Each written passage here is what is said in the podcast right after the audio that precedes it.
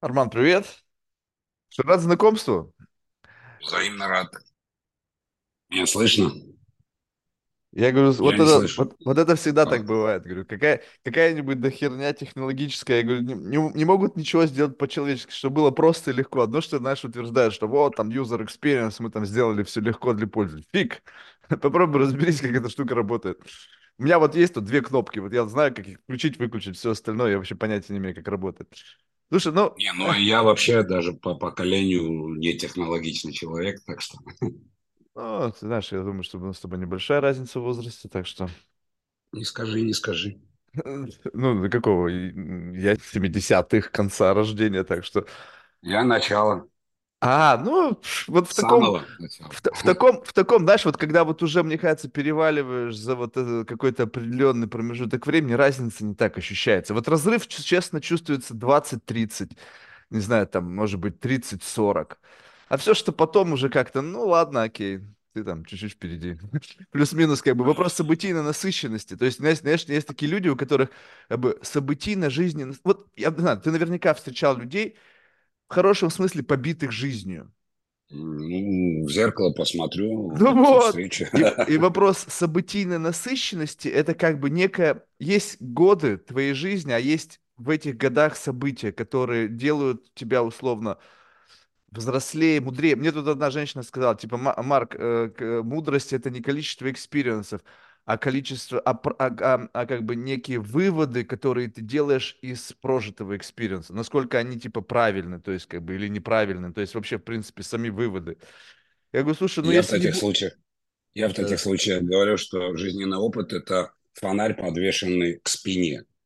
Он, он, он освещает только пройденный путь, но оставляет совершенно темным будущее. Да-да-да, но вот вопрос в том, что не будь этого experience а, то не будет и никаких выводов, неважно, правильных или нет. То есть вот есть люди, которые Да. проживают жизнь, у них очень такая какая-то размеренная, ну, понятно, что не без проблем жизнь, там, ну, даже родился, там, ходил в школу, в садик, потом в институт, потом работа, потом женился, дети. Как-то, а чище в твоей жизни было? Ну, там на дачу ездили, там, не знаю, ездили там в Египет, я говорю, а, понятно. Соответственно, э, как бы количество лет, оно иногда совпадает как бы по э, количеству событий, которые в твоей жизни было. И иногда не совпадает. Иногда ты смотришь сейчас человека, ты смотришь его в глаза, ему лет там уже 25, и ты смотришь ему в глаза, он говоришь, блин, как же Да, да, жизнь есть тебя такое. поносила? То есть, где ты был? Расскажи мне, потому что ты такой, я вижу, ты странник в этом мире. То есть, и вижу, что как бы за плечами, пусть этот фонарь, но это как от локомотива, и он светит так сильно, что, говорю, поделись вот этим опытом. Слушай, ну, в тот момент, когда мы прибрали, прер- прервалась связь, я говорил о том, что, знаешь, сейчас заметил, что давно у меня не было общения с людьми из искусства, из мира искусства, как бы в широком смысле, изобразительного, музыкального, принципиально. И потому что а, разница прям ощутима, потому Слушай, что Марк, есть... может, не надо эту фразу говорить. Как только ты его говоришь, эту фразу, ее, тут у тебя обрывается связь. Это какая-то как кодовая фраза, Zoom не любит какой-то мир искусства. Ты зависаешь. Просто почему-то у тебя падает интернет. Я смотрю, какая-то красная зона появляется, и у тебя, э, может быть, кто-то тебе звонит. э, То есть, если это мобильное устройство, то если кто-то врывается в твой мир, то они перекрывают канал связи. Интернет. Что-то с интернетом у тебя. как только ты говоришь, дога- давай договоримся, ты эту фразу больше не говори, потому что как только ты ее говоришь, я вылетаю. кодовое секретное слово. Да, то ли ты вылетаешь, то ли я вылетаю. Интернет с, этим, с, этим, с этой фразой как-то никак не ладит. Ага. Слушай, ну, я просто э, какого хотел ну, начать с какого-то вопроса. Вот у тебя есть ощущение, когда ты общаешься с людьми, с разными людьми приходится общаться, то есть не только с миром искусства, что твой connection, как бы твой wire в эту реальность, он подключен к какому-то другому центру. Ну, то есть вот есть люди приземленные, прагматичные, циничные, и вот есть условно в этом во всем люди, которые как-то по-другому подключены.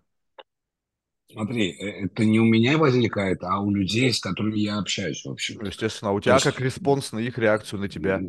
Да, я как бы, я живу в своем мире, это для меня нормально. То есть тот connect, в котором я живу, с тем коннектом, с которым я живу, для меня это нормально. Я, я как бы не вижу в этом ничего странного, и для меня ничего нового в этом нет. Я родился, наверное, так и так продолжаю жить. Но а, в твоем как бы а, вот в общении с людьми у всех у них а, возникает это чувство, они выражаются, что какой-то ты не такой, в общем-то, неправильный, у тебя как бы пчелы какие-то, которые крутятся вокруг тебя. Соответственно, вот это вот, вот это всегда случается. Ты сейчас сказал, я, я, я никогда не задумывался сам об этом, ты сейчас спросил у меня, я сам задумался об этом. А в какие я моменты думал... вот это возникает? Вот э, можешь как бы так вот как бы ретроспективно посмотреть на моменты, то есть темы, дискуссии, оценки, там чего-то происходящего, когда люди начинают это подмечать или как-то ну, вести себя, смотря на тебя, как вот как-то что-то не то? Смотри, Марк, я живу в своем искусстве. То есть, кроме моего искусства, в моей жизни практически сейчас уже ничего не осталось ничего не осталось. Если когда-то были какие-то э, что-то, да, там, э, отвлекающее, например, там, не знаю, семья или что-то еще, да, сейчас я остался один на один со своим искусством, и она заполнила, ее стало слишком много, она заполнила всю чашу моей жизни, как бы э, вся э, банка за, заполнена до конца и законсервирована. И когда люди общаются в ключе искусства со мной, не просто там по-дружески поговорить, выпить или там, э, чем-то поделиться. А когда общаются, а в основном такие случается в ключе моего искусства, то все в один голос одно, говорят одно и то же. Ты какой-то другой, с другого измерения, может быть, как-то вот так вот. Каждый по-своему выражается, но смысл один и тот же. Все говорят так, и я уже привык к этому. То есть для меня это уже норма, я к этому тоже вот без удивления отношусь. Так да, было, но это вопрос всегда. вижена, когда они сталкиваются с твоим искусством, они смотрят как бы на, на твое искусство, как некое продолжение, как некий э, какой-то выплеск твоего сознания на какой-то медиум, и они говорят, мы вот как бы видим в тебе вот это вот какое-то там, ну, что-то не от мира сего. То есть я пытаюсь понять, ну, я сейчас с тобой разговариваю, вполне себе, как бы, понятный для меня человек. Ну, я имею в виду с некой долей, как бы, презумпции понимания. То есть нет ощущения, знаешь, вот этой какой-то вирности, да, есть какое-то искусство. Я посмотрел, замечательно. Вот, но в целом это как бы понятно, некая творческая натура как бы, что здесь вот люди, может быть, просто они, знаешь, сами такие, как бы, ну, очень, э, ну, как бы, примитивные, ну, в плане некого восприятия и взаимоотношений с искусством. Это же должен быть описательный язык. Если ты никогда в жизни не общался а, то есть у тебя нету описательного языка искусства, нету описательного языка музыки, нету описательного языка чего-то, то разговаривать с человеком, если у тебя описательный язык это твой язык а, обыденности, описательный язык твоей работы, где ты работаешь там бухгалтером, не знаю, шофером, там еще не, ну, банкиром даже, то у тебя просто нету описательного языка внутри своего родного языка, который позволяет тебе говорить с человеком из мира искусства на его языке. И от всего получается так, что ты как будто бы русский разговариваешь с китайцем. Конечно, вы друг друга не поймете. Одно дело смотреть на, на то, что я как бы делаю в своем искусстве. Другое дело понимание этого. А, дело в том, что мое искусство, оно разговаривает через меня в большинстве своем. И когда мы общаемся именно через искусство, через призму этого искусства, дело в том, что у меня нет ограничений в искусстве, то есть я не только художник или скульптор, или дизайнер, или я не знаю кто еще, да. То есть у меня нет понятия ограничений в искусстве. Сегодня я, например, хочу снять фильм, я это делаю. Есть завтра я захочу сделать музыку, я это сделаю. То есть это какое-то универсальное э, восприятие искусства, потому что для меня материал он не важен. Важно то, что я хочу сказать. И э, как бы тут, тут, тут есть люди, которые там, знаешь, а, я только живописец, вот рисунок не мой, не мое, да, там, или там, э, я только график, я, я не рисую, у меня с, с красками как-то не ладится. И бывают очень гениальные графики, только графики, э, живописцы, только живописцы. В моем случае это не так. В моем случае это, а, это умение или, может быть, дар Божий – он э, универсален. Я могу его использовать где хочу, как То есть хочу. выходит за границы медиума. Да, я свободен. Я свободен. И, знаешь, вот иногда э, бывает так, что э, ну, разные люди ко мне приходят, и, и разные странные люди ко мне приходят в мастерскую. А жаль, что мы сейчас не в моей мастерской, то есть я разговариваю не со своей мастерской, я просто приехал э, на несколько дней по делам в Испанию. А, вот. Но когда приходят люди в мастерскую, разные люди, бывают из, из них люди, которые представляются, например, шаманами. Вот. А, с разных далеких-далеких мест, с альхонов разных и так далее. Mm-hmm. Да, приходят шаманы, и а, почему-то их интересует вот моя мастерская. Очень часто они приходят. Я не знаю почему, так сложилось, но а, почему-то ко мне ходят шаманы. Вот это странное явление. Это, может быть, это твое искусство их катализирует, знаешь, то есть, как бы, есть же, допустим, ну, если ты увлекаешься там психоделиком, лично вот, как бы, я вот как человек, который там с детства на них сидит, то в какой-то момент времени ты понимаешь, что тебе нужен помимо самого, самой молекулы еще и правильный катализатор. Ну, то есть человек, какое-то окружение, какой-то piece of art, либо там музыка, еще что-то, которое позволяет тебе попасть в какой-то state of mind, в котором ты еще не был. И, возможно, эти шаманы, они как раз-таки ищут какой-то дополнительный катализатор, который их куда-то закинет туда, где они еще не бывали в своих ментальных путешествиях. Нет, вот что интересно, вот каждый, как каждый раз, когда они приходят, они в итоге говорят, как бы резюмируют нашу встречу одной фразой, что я Дархан. Я впервые от них услышал это, эту фразу, что э, они меня назвали Дарханом, и поэтому они ко мне ходят. А, вот это любопытно. Это, это антоним шамана, да, то есть Дархан – это антоним шам, шамана, это прямая противоположность шамана. И вот им интересно встречаться с противоположностью, ми, видимо. Ну, вот странное явление, я никогда об этом не задумывался, я такой не, а, не эзотерик по своей сути, у меня все логично, у меня все научно обоснованно, и я работаю как исследователь, а не Назвали как... бы тебя а... не скептиком, да? Как это, знаешь, в фильмах про экзорцистов. Скептик!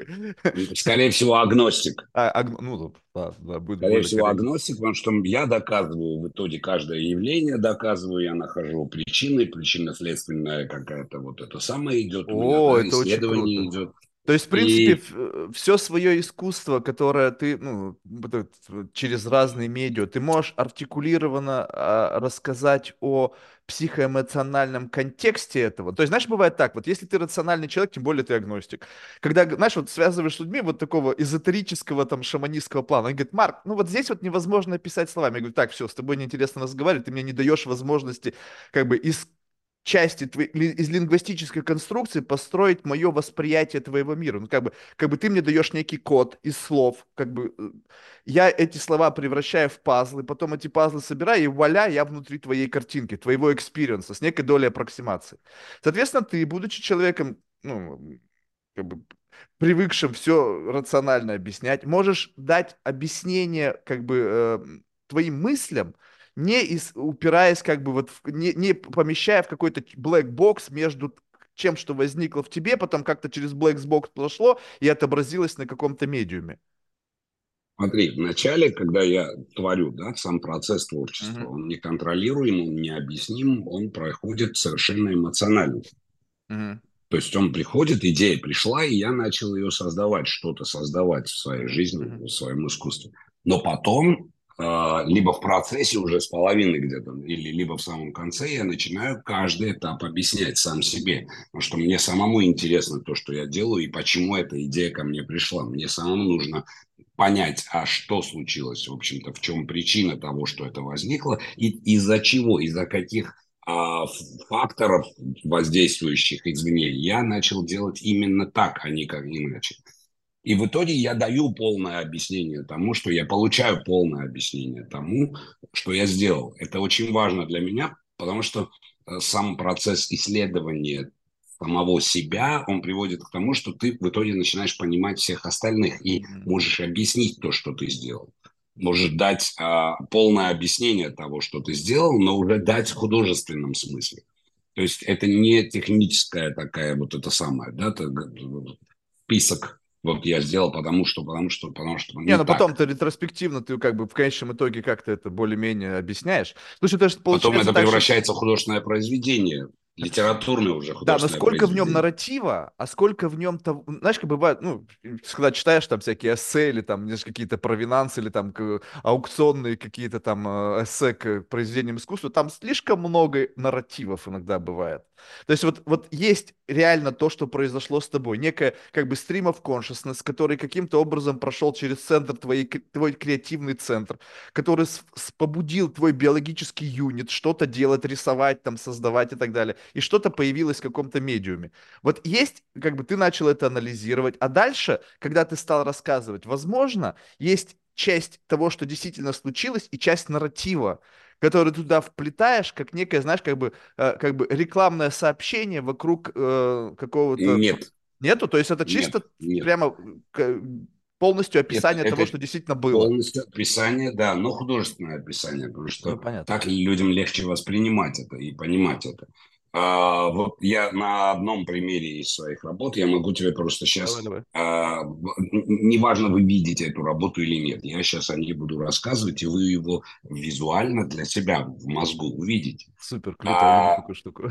Смотри, а, был такой симпозиум в 2018 году, когда в Египет пригласили а, со всех стран мира, абсолютно со всех стран мира по одному скульптору. Мгм. Сами выбрали, сами пригласили, и очень была интересная задача поставлена перед скульпторами. Каждый должен был а, изваять, создать сердце своей страны.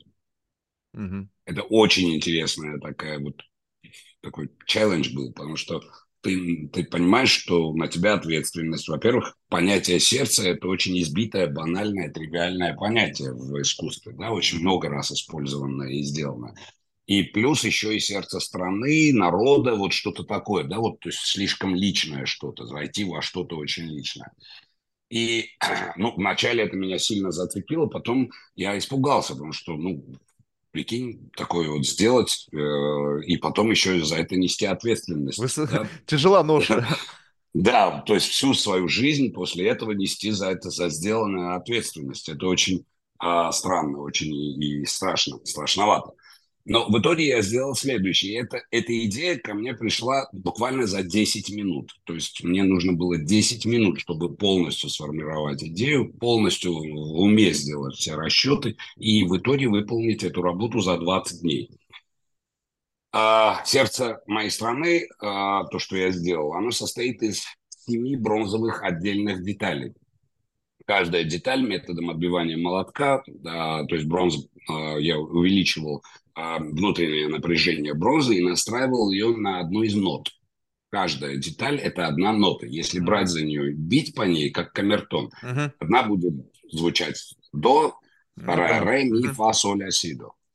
А в центре каждой детали, он, деталь присоединена к бронзовой а, такой палочке а, пружиной. Пружина, а большая пружина, то есть большой диаметр пружины, он отталкивает, внутри проходящая маленькая пружина, она натягивает. Тем самым я добился максимально чувствительной вибративности детали. Каждые две части на горизонтальной бронзовой детальке установлены на вертикальную несущую деталь в виде весов то есть еще и уравновешены. То есть каждые Мгм, две детали, они очень чувствительно а, двигаются, плюс еще и двигаются вот так, то есть они Мгм. уравновешены.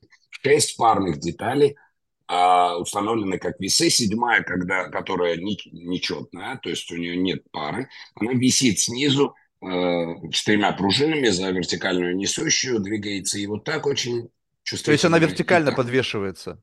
Она вертикально подвешивается. Ось, которая все это собрала на себя, уходит на 13 метров под землю. Выбурено, это был такой райтер, я, я написал райтер, что мне нужно выбурить абсолютно перпендикулярно к горизонту под 90 градусов, выбурить 13-метровую яму, дырку и вставить в нее 12-сантиметровую пластиковую трубу. Ось уходит через эту трубу на 13 метров под землю. Ось состоит из 102 частей.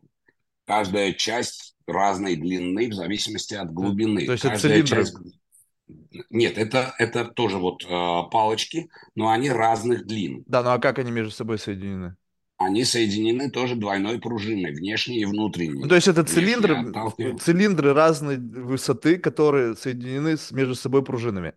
пружинами, да, то есть Мгм. двойными пружинами. За счет того, что в 13 метрах под, под землей всегда константная температура земного шара 10 градусов, угу. где бы вы ни вырыли 13 метров, будет 10 градусов. А наверху это Шарм-эль-Шейх, это Египет, угу. соответственно, минимальная температура 20 градусов. Теплый воздух, попадая в трубу, начинает остывать и спускаться вниз, утяжеляться. А холодный воздух снизу, который из-под земли идет, он, нагреваясь, поднимается вверх. В трубе образуется а, движение теплых и холодных потоков воздуха. То есть сама труба начинает воспроизводить сквозняк, холод, mm. ветер. А диаметр За этого какой был? 12 сантиметров. Uh-huh. Uh-huh. За счет того, что за счет этих теплых холодных потоков воздуха ось начинает, начинать набирать вибрацию и кумулятивно передавать каждая деталь из 102 частей, увеличивая каждое Резонанс. движение каждой детали на геометрическую, геометрической прогрессии. Соответственно, 102 части, передавая друг другу эту вибрацию, в конце сердце наверху беспрерывно двигается. Двигается оно довольно-таки активно. Оно двигается беспрерывно, никогда не останавливаясь. Сто тысяч лет пройдет, это сердце будет все равно двигаться. Оно никогда не остановится. То есть это некий бит. Но оно, да, но оно двигается рандомно, потому что его двигает природа, то есть это не мотор, который будет двигаться. Изменение температуры снаружи и постоянная константная температура внутри. Да, и ветер, он же не, нестабильный, а, то есть он же не, и ритм другой, и направление движения все время разное.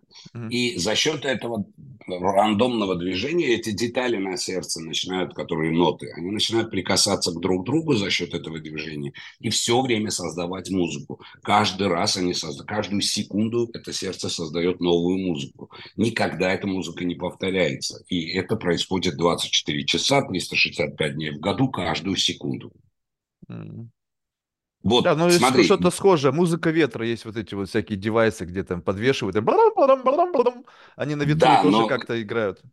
Да, но здесь, там может ветер прекратиться как-нибудь, да, то есть mm-hmm. может ветра не быть, и оно будет молчать. А здесь нет, оно не будет молчать никогда, оно все равно будет работать. Потому то что... есть по факту это какой-то такой перпетум мобили, такой вечный двигатель, который... Ну, нет, потому что в физике перпетум мобили он должен сам создавать свою энергию. В данном случае это все-таки при... природа создает энергию, но как бы само сердце все время создает музыку. Вот это произошло, у меня не было опыта а, в такого рода произведениях. То есть я не делал никаких экспериментов, у меня не было времени делать эксперименты. Просто, просто пришла идея, и я ее сделал. Теперь, а мне самому интересно, а как эта идея пришла и почему она пришла? Откуда у меня взялись эти знания, откуда у меня взялись, взял, взялась эта информация? Да, например, да, я когда-то слышал, что для винных маранов, где хранят вина, ну, нужно обязательно вырыть 13 метров. О, идее, видишь, вот что... уже piece of information какой-то был в голове. Который плюс, в да? какой-то момент, да, появился в голове. Потом я где-то слышал про а, расчет вот этих пружин, вибративности пружин, когда две пружины работают друг внутри друга. И, то есть я собрал из своей жизни ту информацию, которую я когда-то получал, и превратил его в новое произведение искусства. Да? И я начинаю вот, вот так у меня всегда получается. А, сначала возникает идея, и мне странно смотреть на эту идею, потому что я не знаю, откуда она взялась. А потом уже начинаю объяснять, откуда я ее нашел. Слушай, это очень круто на самом деле. Но получается тогда, что как бы, ну то есть, э, если, ну, у меня как-то была беседа с философом, мы как раз разговаривали по тему креативности. То есть по факту креативность, это, скажем так, вот э, э у нас есть в голове какие-то осколки информации. Ну, то есть какие-то там осколки experience а, воспоминания. В общем, любой piece of information, любая data, которые можно как-то образом как бы поместить в какой-то тег, ну, скажем так, вот там ты узнал там про то, что надо вырывать там котлован глубиной определенную для хранения тем, там вина или еще чего-то. И, соответственно, да, а дальше креативный – это тот, кто соберет эти пазлы необычно. Скажем так, вот мы, нам на, на стол бросили одинаковый набор пазлов, тебе и мне – и вот то, как я соберу вот эти осколки какой-то, и ты как их соберешь, это будет выглядеть принципиально по-разному, потому что у тебя своя логика того, как один кусок соединить с другим. И получается так вот, что вот любопытно-то, э, первое, наполнять себя вот этой информацией, потому что это твой источник, из чего ты будешь это делать, то есть, как бы говоря, строительный материал для реализации своих идей. А дальше получается так, что идея, э, непонятно откуда она идет, она использует тот набор из пазлов, которые есть внутри тебя, и позволяет тебе воплотить ее. Грубо говоря, представь себе, что если бы у тебя было еще больше твоей голове возможных вариантов, как бы вот эта идея, которая непонятно откуда пришла, проросла, исходя из еще большего объема информации. Скажем так, у тебя было бы глубинное изучение там физики материалов, там ты бы вообще там был бы еще какой-нибудь курс химии, там еще чего-то, ну, в твоей библиотеке знаний. Как бы она проросла, э, как бы учитывая более расширенное представление о природе, о там свойствах материи, свойствах материала, там каких-то физики более глубоком и так далее. Ну вот смотри, само микширование вот этой информации внутри головы, оно, происходит, оно происходит, вот как собрать эти осколки, как ты назвал, да, как собрать, именно как смикшировать и как получить что-то, да, это все-таки, я считаю, что это что-то свыше назовем это каким-то, я не знаю, какой-то матрицей, которая тебе просто вот в этот момент, потому что, ну, откуда я мог бы вспомнить где-то когда-то услышанную фразу, да, то есть мог и не вспомнить, но оно само микшируется, вот и вот соединить катализатор должен быть определенный. Вот этот катализатор, он все-таки свыше откуда-то. Что его невозможно синтезировать внутри себя. Это и есть некая аутентичность. Вот то, как у тебя эти пазлы собираются воедино, это твоя аутентичность, которая... Вот сейчас люди извратили это представление аутентичности. Все, блин, в интернете аутентичен. Нет, ты все одинаково разные. То есть, как бы, ты никак... ничего в тебе, ты из А в Б собираешь так, как соберут, не знаю, там, 80% населения на Земле. А вот когда ты видишь, кто из А в Б, ну, двигаясь каким-то путем, собирает что-то, ты думаешь, погоди, а почему у тебя ножки у стула вверх?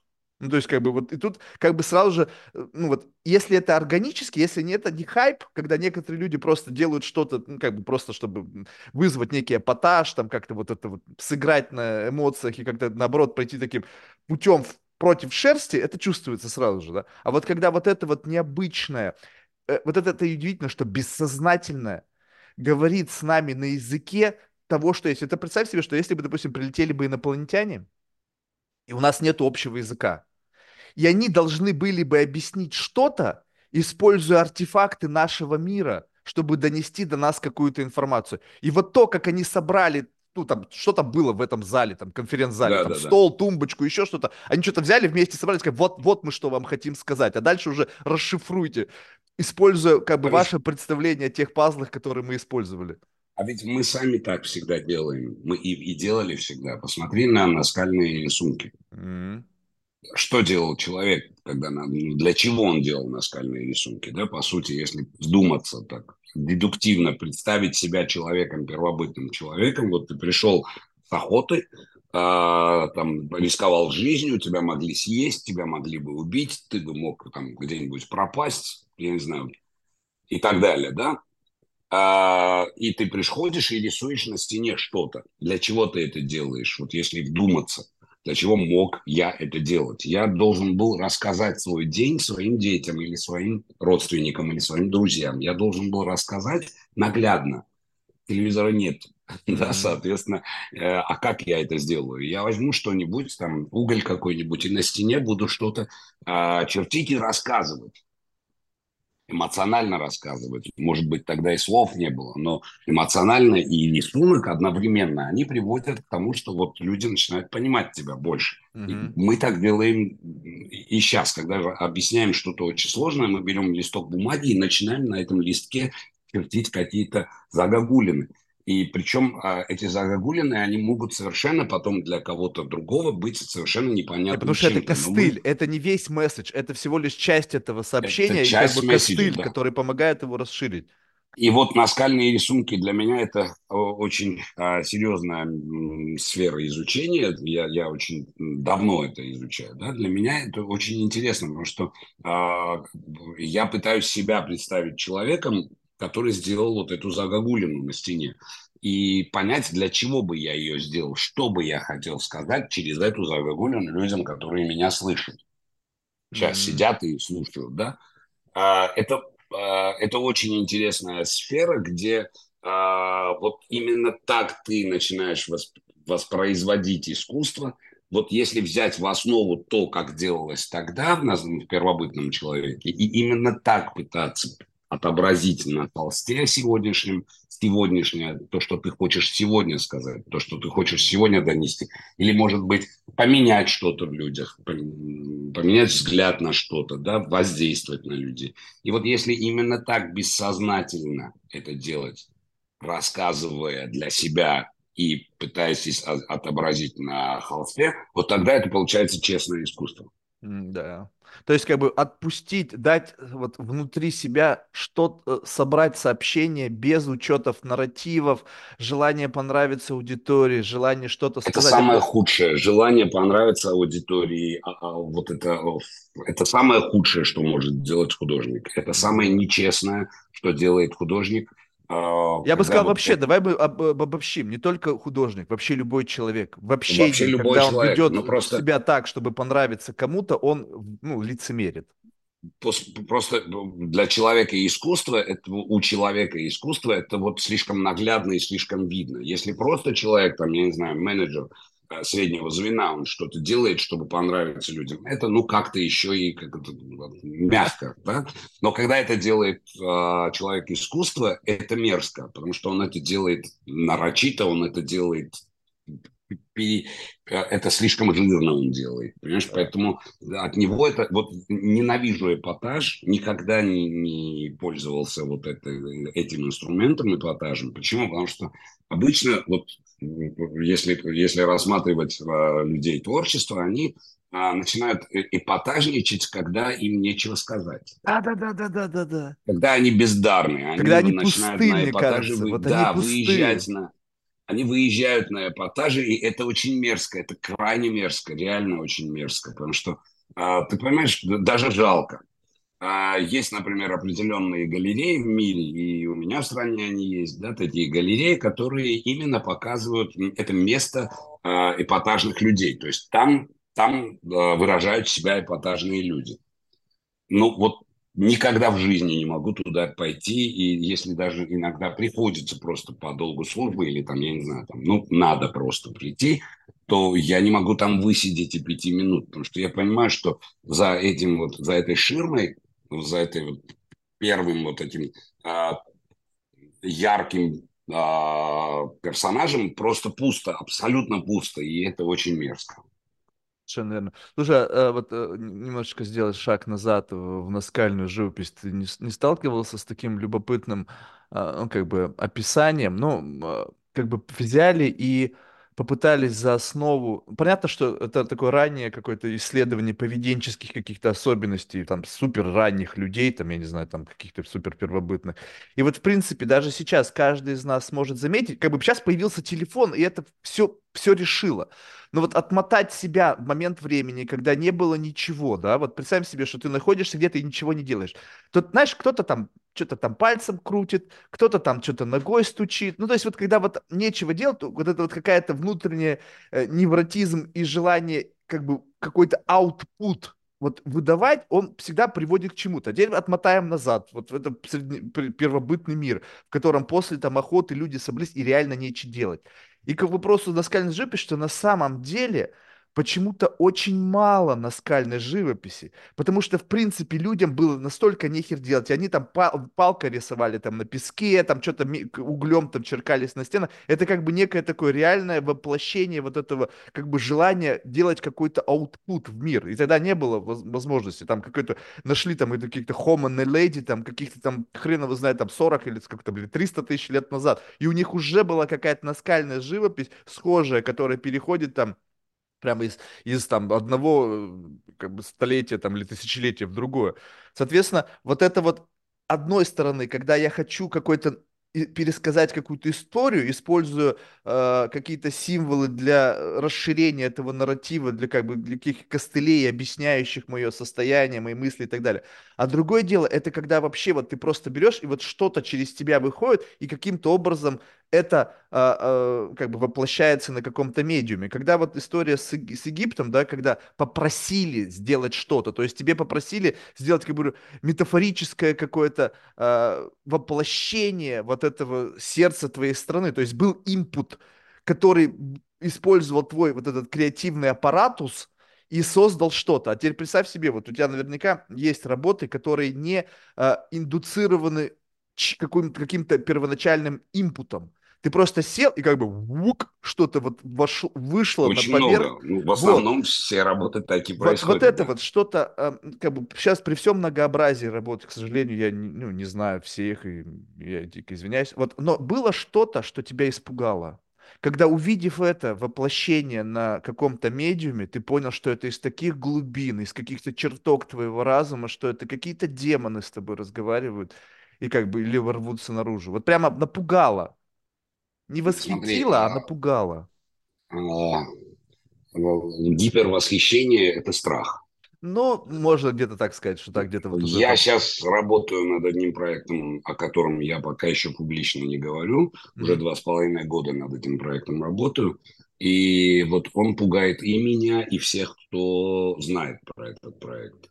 И я понимаю, что это последняя моя работа в моей жизни, потому что я считаю, что каждая следующая работа, она должна быть сильнее, чем прошлое, для того, чтобы иметь право называться следующей работой. Мгм. А, так вот, вот этим проектом я занимаюсь уже два с половиной года, и может быть, не может быть, я ее сделаю, я ее, им буду заниматься до конца своей жизни. То есть это проект жизни. Я понял, для чего я родился. Это мое великое счастье. Я понял смысл моего существования именно в том, чтобы когда-нибудь какой-то этап моей жизни делать вот это. И вот этот проект, он пугает, но он пугает не тем, что это демоны, он пугает тем, что он может поменять все в мире. Вообще восприятие мира может поменять. Я сейчас, может быть, говорю очень громкие фразы. Может быть, кому-то покажется, что это too much. Как бы, но нет, на самом деле это так. И это пугает.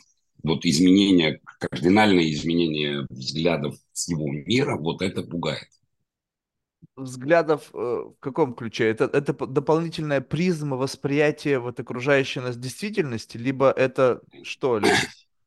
Нет, это пересмотр всего, что мы знаем до сих пор. Вау. А Вот как, а все, как что мы можно то, что мы знаем до сих пор, как-то попытаться в одну какую-то, ну, то есть как это? Мы, мы, мы знаем много из разных дисциплин, то есть как, как можно, а, как может быть один какой-то арт-объект внести такое, ну, как бы, ну, разительное изменение в, в представление о существующем мире? Ну вот представляешь, как это может испугать? Ну да, потому что это как бы теория всего, воплощенная как бы ну, в виде какого-то артефакта. Да, это очень сильно пугает. И не только меня, лю- люди, которые вот как-то имеют э, к этому какое-то отношение, то есть участвуют в этом, помогают или там работают в этом проекте, а все эти люди, они боятся. Это страшно, потому что ты понимаешь, что ты стоишь на рубеже. Вот все до сих пор было так, а если это состоится, то после этого все будет иначе. Слушай, а Нужно что должно произойти? все. Вот это вот если, вот что значит если состоится? То есть если получится донести это сообщение, то есть как бы а, оно было уже получено, либо ты осколки получаешь этого сообщения и строишь это Нет, оно уже постепенно. полностью, полностью готово. То есть в творческом плане оно полностью реализовано. Мгм, Для меня оно есть. В моей мгм. голове оно полностью есть. И на бумаге оно тоже уже полностью есть. Но а, это нужно сделать так, чтобы к этому имели, мог иметь, как бы, мог прикоснуться каждый. То М, есть донести до общего зрения, да, то есть выставить. Вот, вот а, сам процесс выставления этого, он многих пугает, очень многих. Ну, все, кто знают, они все пугаются этого. А, вот я тебе такой очень легкий пример приведу. Например, когда возник фашизм вообще как, как понятие, да, мгм, то есть вначале люди же не понимали, это хорошо или плохо. мгм, В то время, когда он возник, многие считали, что это круто, это здорово, мгм. да, это хорошо. И многие были последователями этого движения, да. А, но вот пришел Пикассо и сделал первое заявление о фашизме. Он нарисовал картину Герника, в которой он показал, что такое фашизм. Мгм, мгм. Он показал реальное лицо фашизма. И после этого все, кто... а, Причем картина так сделала взрыв большой в искусстве. а, И все поняли, что такое фашизм. Ну, многие хотя бы, да, и потихоньку это начало принимать форму. То есть он дал им фашизму название. Название достойного, достойное ему, этому понятию. Вот. И а, ну, это такая маленькая часть, это относящаяся именно к фашизму. То есть вот он сделал такую а, обложку или а, афишу фашизма, да, то есть афишу, описывающую фашизм. А в данном случае то, что, то, что я говорю, это обо всем уже. О начале, о конце, о, о мировосприятии, о, о времени, о пространстве. То есть меняется все после того, что вот после того, как эта работа а, выставится. Ну, а, я буду над ней работать еще десятки лет, если, дай бог, если доживу до Ну, то есть я так понимаю, что работа это несколько, она будет состоять из как- какого-то количества артефактов, а не одного, как бы. Да, это, это такая очень большая, То есть это полноценная тяжелая, экспозиция, куда нужно как бы погрузиться, то есть такой эме- да. иммерсивный experience, чтобы был. Да, есть у меня параллельный проект, который я делаю, который называется «Фабрика трансформации человека». М. А, началась она с «Мухи». «Муха» а, такой мой известный проект, который в семнадцатом году выставился в первый раз во Флоренции, на Флорентинском биеннале, и впервые в истории постсоветского пространства он выиграл, выиграл. То есть М. получил первое место, получил первую премию. А, И после этого Муха, она путешествовала по, по разным странам, то есть выставлялась до ковида, после ковида как-то я ее приостановил. Что, что, была, что из себя представляла Муха? Это маленькая скульптура, скульптура бронзовая скульптура Мухи, а, которая трансформируется, которая а, переживает определенную метаморфозу. А, смотри, концепция заключалась в том, что муха самое ненавистное существо в мире. Ее, ненавидят и люди, и животные. То есть редко можно найти человека, который скажет, что я люблю муху. Ну, разве что те, Да. которые изучают их, там, муху дроздофилок, там, они, наверное, могут восхищаться ими. Да, Восхищаться, но не любить. Это разные вещи. А, ну да, да, да, да, да. восхищаться чем-то, но не любить это. Все, я понял, да. А в в любом случае этот человек будет сидеть, муха будет назойливо над ним летать, он будет ее отгонять. В Ага. любом случае. Даже самый мухолюбящий человек. Хотя таких, наверное, очень мало. Но так как муха самая распространенная еще и к тому же существо, соответственно, на ее долю приходится меньше всего любви. И поэтому она знает больше всего про любовь. Почему? Потому что чем меньше у нас чего-то, тем больше мы, мы нуждаемся в Вот этом, и, это вообще соответственно, мы очень больше глубокая мысль. хотим этого, да? То есть мы хотим... Не, мы больше понимаем ценность этого, потому что у нас Ценность? этого не, как бы в меньшей степени. В меньшей степени. И поэтому муха лучше всего знает про любовь. И, а, соответственно, а, она и рассказывает, вот в моем проекте она рассказывает про любовь людям, всем. Для того, чтобы суметь полюбить то, что мы ненавидим, а это самый долгий путь от ненависти до любви. То есть это антонимные понятия. Соответственно, самая большая любовь – это та любовь, в которой ненависть превратилась в любовь. Это самый долгий путь. Мгм, Для того, чтобы суметь полюбить то, что мы ненавидим, нужно посмотреть на мир глазами того, кого мы ненавидим. Потому что каждый, кого мы ненавидим, в собственных глазах он лучше всех. Ну, у тебя наверняка есть в этом мире кто-то, кто не любит. И меня, и всех. 99%. Да. Но мы для себя хорошие, мы для себя правильные, каждый в своих, в своих А, глазах. Ты знаешь, а у меня как-то по-другому. Я, у меня нету, вот в этот момент у меня не возникает правильность, хорошесть. Я понимаю просто, что такой, какой я есть. То есть, как бы вот муха, Да, вот, у меня она ты же не принимаешь задумывается себя о и том. любишь себя. Ну да. Да, ты принимаешь себя и любишь себя. Но это не Тебе- любовь, это просто какое-то такое принятие. У меня почему-то это в обложку любви не, не заворачивается. То есть это просто есть и есть. То есть как бы как можно любить данность? Данность, она не зависит от твоего выбора, она есть, она не, как бы, просто ты можешь с позиции наблюдателя говорить о чужой данности, но о своей данности говорить, что я люблю свою данность, это, знаешь, это как бы, ну, не знаю, мне кажется, ты... Ну, поверь мне, самая это большая пафосно, любовь, это очень. и есть данность. Когда ты воспринимаешь кого-то как данность, и, и принимаешь его, это и есть любовь, самая большая любовь. Видишь, это твое определение любви, понимаешь? Потому что принятие данности вряд ли, ну, скажем так, вот сейчас мы сейчас возьмем с тобой, пойдем, выйдем на улицу, не знаю, где ты находишься сейчас, там, в Барселоне или там, где, выйдем на, ну вот, в Барселоне, выйдем на улицу и будем спрашивать, дай нам определение своей любви. Как, как, сколько ты думаешь, мы получим вот такое артикулированное объяснение, что любовь — это принятие данности? Я думаю, что это будет, ну, если один из тысячи, наверное, прошлый такой скажет, мы с тобой должны быть очень рады тому, что... Не, ну это, это, это слишком глубоко, то есть это глубинное изучение любви. В данном случае мы с тобой обсуждаем про глубинное изучение любви. Навряд ли мы встретим много людей, которые так глубоко изучали понятие любовь. Ну, в общем, в итоге муха а, для того, чтобы полюбить ненавидимого, нужно посмотреть на мир его глазами. Да? Вот на этом мы остановились.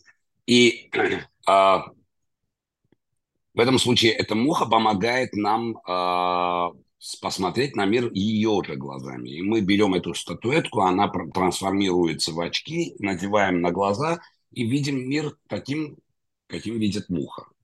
То есть фасеточное зрение, фасеточное состоящее зрение. из 2400 фасеток, то есть там воспроизведено полностью правильное зрение мухи. И э, люди, которые смотрят через эти очки, они уже меняются навсегда, потому что они увидели мир чужими глазами впервые, физически. Они смогли взять и увидеть мир чужими глазами. Слушай, а вот здесь давай посмотрим. Я просто, ну, как бы, извини, что я перебиваю, мне просто любопытно понять. Вот э, смотри, вот увидеть мир чужими глазами.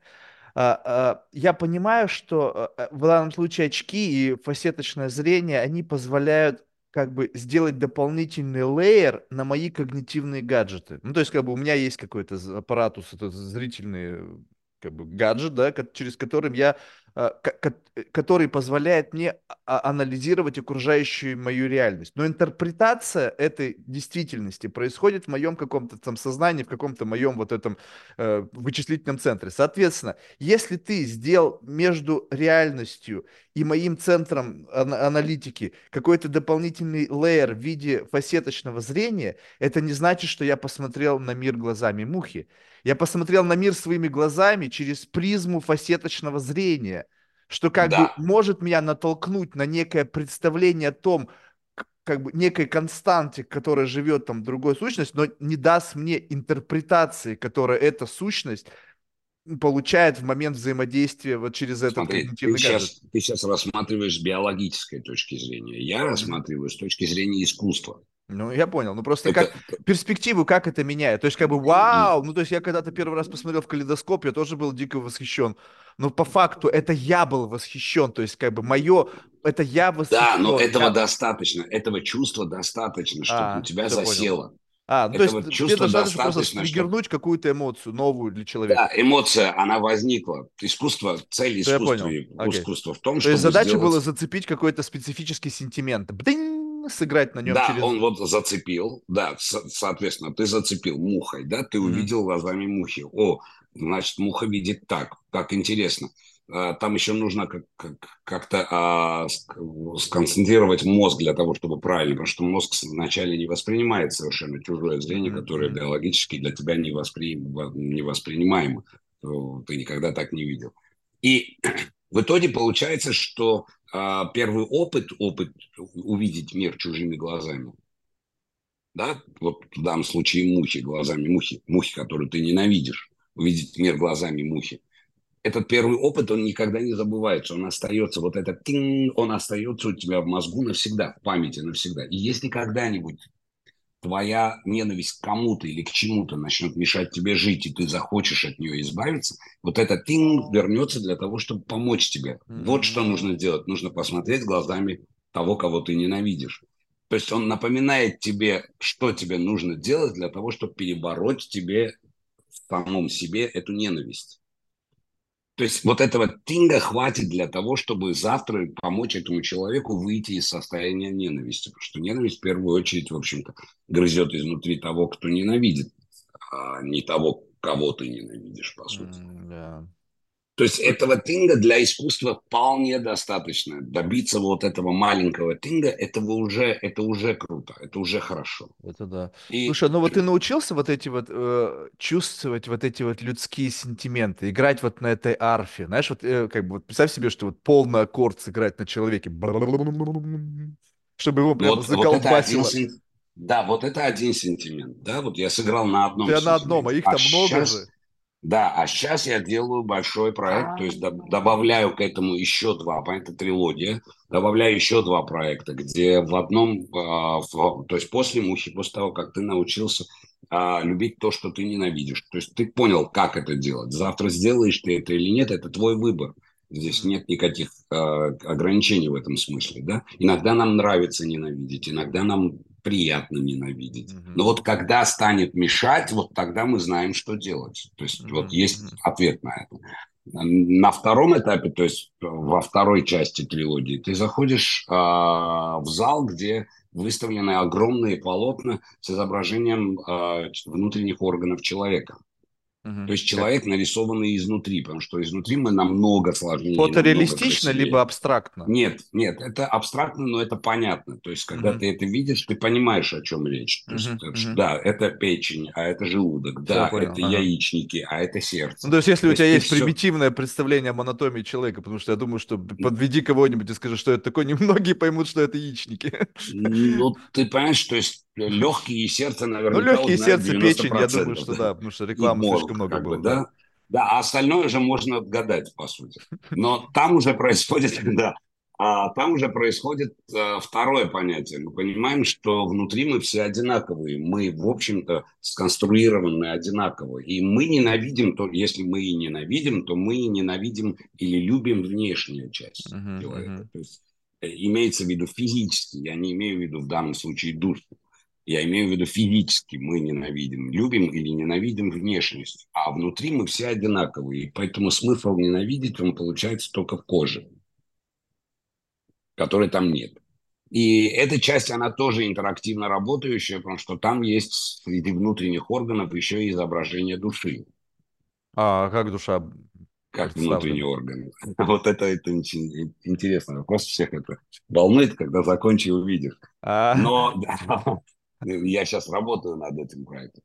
И, соответственно, как первый человек, который доходит до души, это огромный зал с огромными полотнами. Они монументальные, они очень большие. И когда первый человек, который доходит до души, то есть и возникает вопрос, а что такое душа, там есть определенная техническая часть, сенсоры.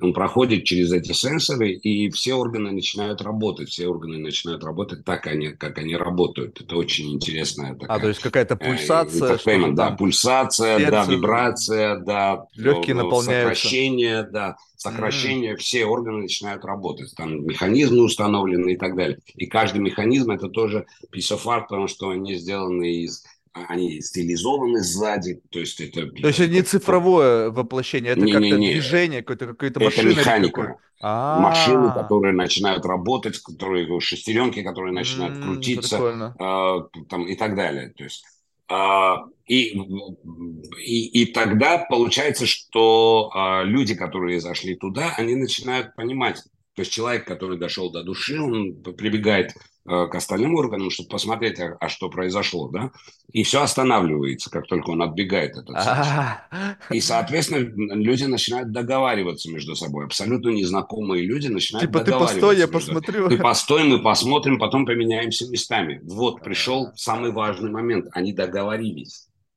люди, которые никогда бы в жизни им не нужно было договариваться. Здесь они договорились. И, соответственно, здесь они стали одной, одним целым.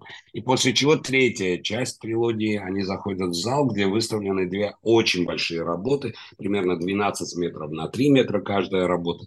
Одна изображает войну, другая изображает мир. Но это тоже очень абстрактно, абстрактное изображение, и, и ты только на чувствах чувствуешь, что вот это война, а это Ну, это как у, Писа, у Пикассо с этой картиной, где он фашизм изобразил. Если бы ты не знал, да. что это фашизм, как бы как некая как бы аннотация к картине, то вряд ли бы ты понял, что это речь идет о фашизме. Нет, там понятно. Нет, там, там А, то есть там более-менее понятно. понятно. Там более-менее понятно. А здесь совершенно непонятно. Здесь совершенно абстрактные коллажи. И где-то ты понимаешь, что это война, ты однозначно, каждый это понимает. Это сделано так, что не может кто-то там перепутать войну с миром. И там стоит большая кнопка. И тебе нужно нажать, выбрать войну или мир. Вот третья, третья часть проекта называется «Война или мир». Mm-hmm. И, соответственно, наверху висит табло, на котором начинает отображаться, сколько человек выбрали войну, а сколько мир. То есть а. э, и, и выходя оттуда, ты выходишь совершенно другим человеком, потому что ты прошел такой а, конвейер котором тебя просто э, разобрали и заново собрали, и у тебя совершенно другое восприятие уже мира. После этого и ты сколько начинаешь совершенно... больше? Там была какая-то статистика, сколько выбрали войну, сколько выбрали мир? Не, пока еще проект не закончен. Я сейчас расскажу А-а-а. о проекте, который в процессе. Муха готов, остальные две части все, все, я понял, я думал, это уже существующее. Ага, все, Нет, я понял. Остальные две части добавляются к проекту, и после этого только он начинает э, колесить по миру и начинать менять мир, как бы фабрика трансформации человека, трансформировать человека. У меня такое а, может быть, слишком идеалистичное восприятие всего. Я хочу, а, я хочу своим искусством менять каждого человека в отдельности. То есть я буду идти и каждого в отдельности пытаться убедить, поменять, сделать лучше и отправиться дальше. То есть у меня такой вот индивидуальная работа со Подожди, всеми. вот со это всеми. вот, э, э, можно тогда задать более такой как бы вопрос, опять же, ну, может быть, он покажется поверхностным, но на самом деле просто, может быть, я не могу задать его глубже. Вот, а вот это вот желание изменить людей к лучшему, то есть можно ли тогда сказать, что это а, изменить человека в тот момент, когда он выбирает войну и мир, то есть твоя задача сделать так, чтобы больше выбирали мир, чем войну. То есть так это приблизительно Я трансформация в этом уверен, заключается? Что... Нет, нет, конечно, нет. Война и мир это просто последняя жирная точка в этом Да, но проекте, тогда в чем трансформация сам текст совершенно в другом. А в том, чтобы понять, что мы все внутри одинаковые, ненависть не нужна. А в том, чтобы понять, как превратить Подожди, но война это не всегда ненависть. Война это иногда просто корпоративные интересы. У меня есть просто, вот, допустим, тебе... Война ну, это всегда корпоративные интересы. Ну это тогда ненависти деньги. там не особо нету. Вот просто но... меня поразило однажды, вот я тебе расскажу просто реальную историю. Я да. как-то, мне так повезло, ну или в кавычках повезло, я не знаю, я попадаю всегда в ситуации, в которых я не должен быть. Я был, значит, на, э, как бы, в гостях у одного продавца оружия. Ну, то есть не такой, как, знаешь, как из кино, там, какой-то черный маркет. Это человек, у него государственные контракты, там, в общем, очень серьезный игрок. И я не видел в нем ненависти. То есть был какой-то момент времени, когда там был разговор о делах. Ну, я не был участником, просто был наблюдателем этой истории, сидел рядом, грубо говоря, попивал виски. И вдруг прибегают его дети. Две, или там, девочки, просто, знаешь, такие вот прям классические белокурые, такие кудрявые, совсем крошечные, там 4-6, где-то вот так вот лет. Они начинают папу обнимать, а, вот этого, знаешь, просто резкий шрифт. Только что был человек, продавец смерти, условно, если так, знаешь, такой общественной ментальности его можно было портретировать. О, человек торгует смертью, потому что действительно так, оружие не только защита, но и нападение. Вот. И тут прибегают его дети, я смотрю, это просто как бы вот моментальная трансформация всего контекста. Его партнеры, все все улыбаются, такой раз как бы, как будто бы даже радуга, единороги заскакали. Я говорю, так, погоди. То есть, получается, вот эта ненависть, она как бы там не живет. Это не ненависть, это что-то другое. Тогда получается, что войны — это не следствие всегда ненависти, это следствие каких-то интересов и так далее. Тогда, может быть, ненависть не так плоха, Смотри, наверх, Просто ее взяли как бы некий как бы вот э, как бы флаг ненависти в виде войны, а на самом деле, может быть, без ненависти мы не были бы людьми. Смотри, на высшем, на высшем, самом верхней, как бы верхнем слою, да, когда война возникает, да, это корпоративные интересы, это деньги, это бизнес, это, это всегда причем, во все времена так было. Не было ни одной войны, которая наверху была на ненависти, по сути. А, как бы Нет, может, были, знаешь, там где-нибудь племенные войны, там... Может, все, равно, все равно там были интересы захватить территорию, а, там угодья какие-то или место охоты далее. как бы уже. Да, а на этом уже начинает конструироваться ненависть, потому что солдат, который убивает другого солдата, он все-таки ненавидит его. Потому что если бы он не ненавидел, он бы не стал этого делать. На самом низшем либо этапе. индоктринирован, как бы, что это враг, ему как бы вменили. То есть Ну, некий вменили гипноз. ему, что он, не, он ненавидит. Да, эту ненависть в него вменили. Однозначно, он не может убивать любя. Он не может этого делать. Он не может выстрелить человека, любя. Так не бывает. То есть э, ты думаешь, это всегда ненависть? Ну, допустим, взять вот снайперов, которые там убивают людей, ну, каких-то плохих людей, а они в этот момент что, они тоже испытывают ненависть, когда нажимают на Конечно, спусковой а крючок? Да, конечно. А кто сказал, что тех людей, которых он убивает, они плохие люди? А как можно было, А он а, не как он поэтому и не расценивает, уверен? это таргет, это не плохой, хороший, это просто таргет. Ему сказали, вот видишь вот того чувака, давай, убрать. У него вообще понятие, плохой он, хороший, кто он, вообще нету. Он получил приказ от высшего как бы, командного управления, Только на снайперах войну не сделаешь. Ну да, ну то есть, в принципе, как бы у- иногда люди убивают не потому, что как бы они ненавидят, либо им вменили некую ненависть, а потому что им сказали и как бы используют что-то другое, Заплатили, может быть. заплатили, не знаю, еще какой-то Заплатили, да. инсен- Это ин- может быть бизнес, да, инцентивировали его что-то делать, как бы. Да, но глобально ведь внизу, в нише, вот низший эшелон, самый низший, самый большой, воюющий эшелон, это Мгм. все-таки ненависть. Ну пусть, да, наверное. Да, есть среди них работающие именно вот снайперы, которые, которым платят и которым все равно кого убивать. Ему заплатили, чтобы он, это, он убрал его.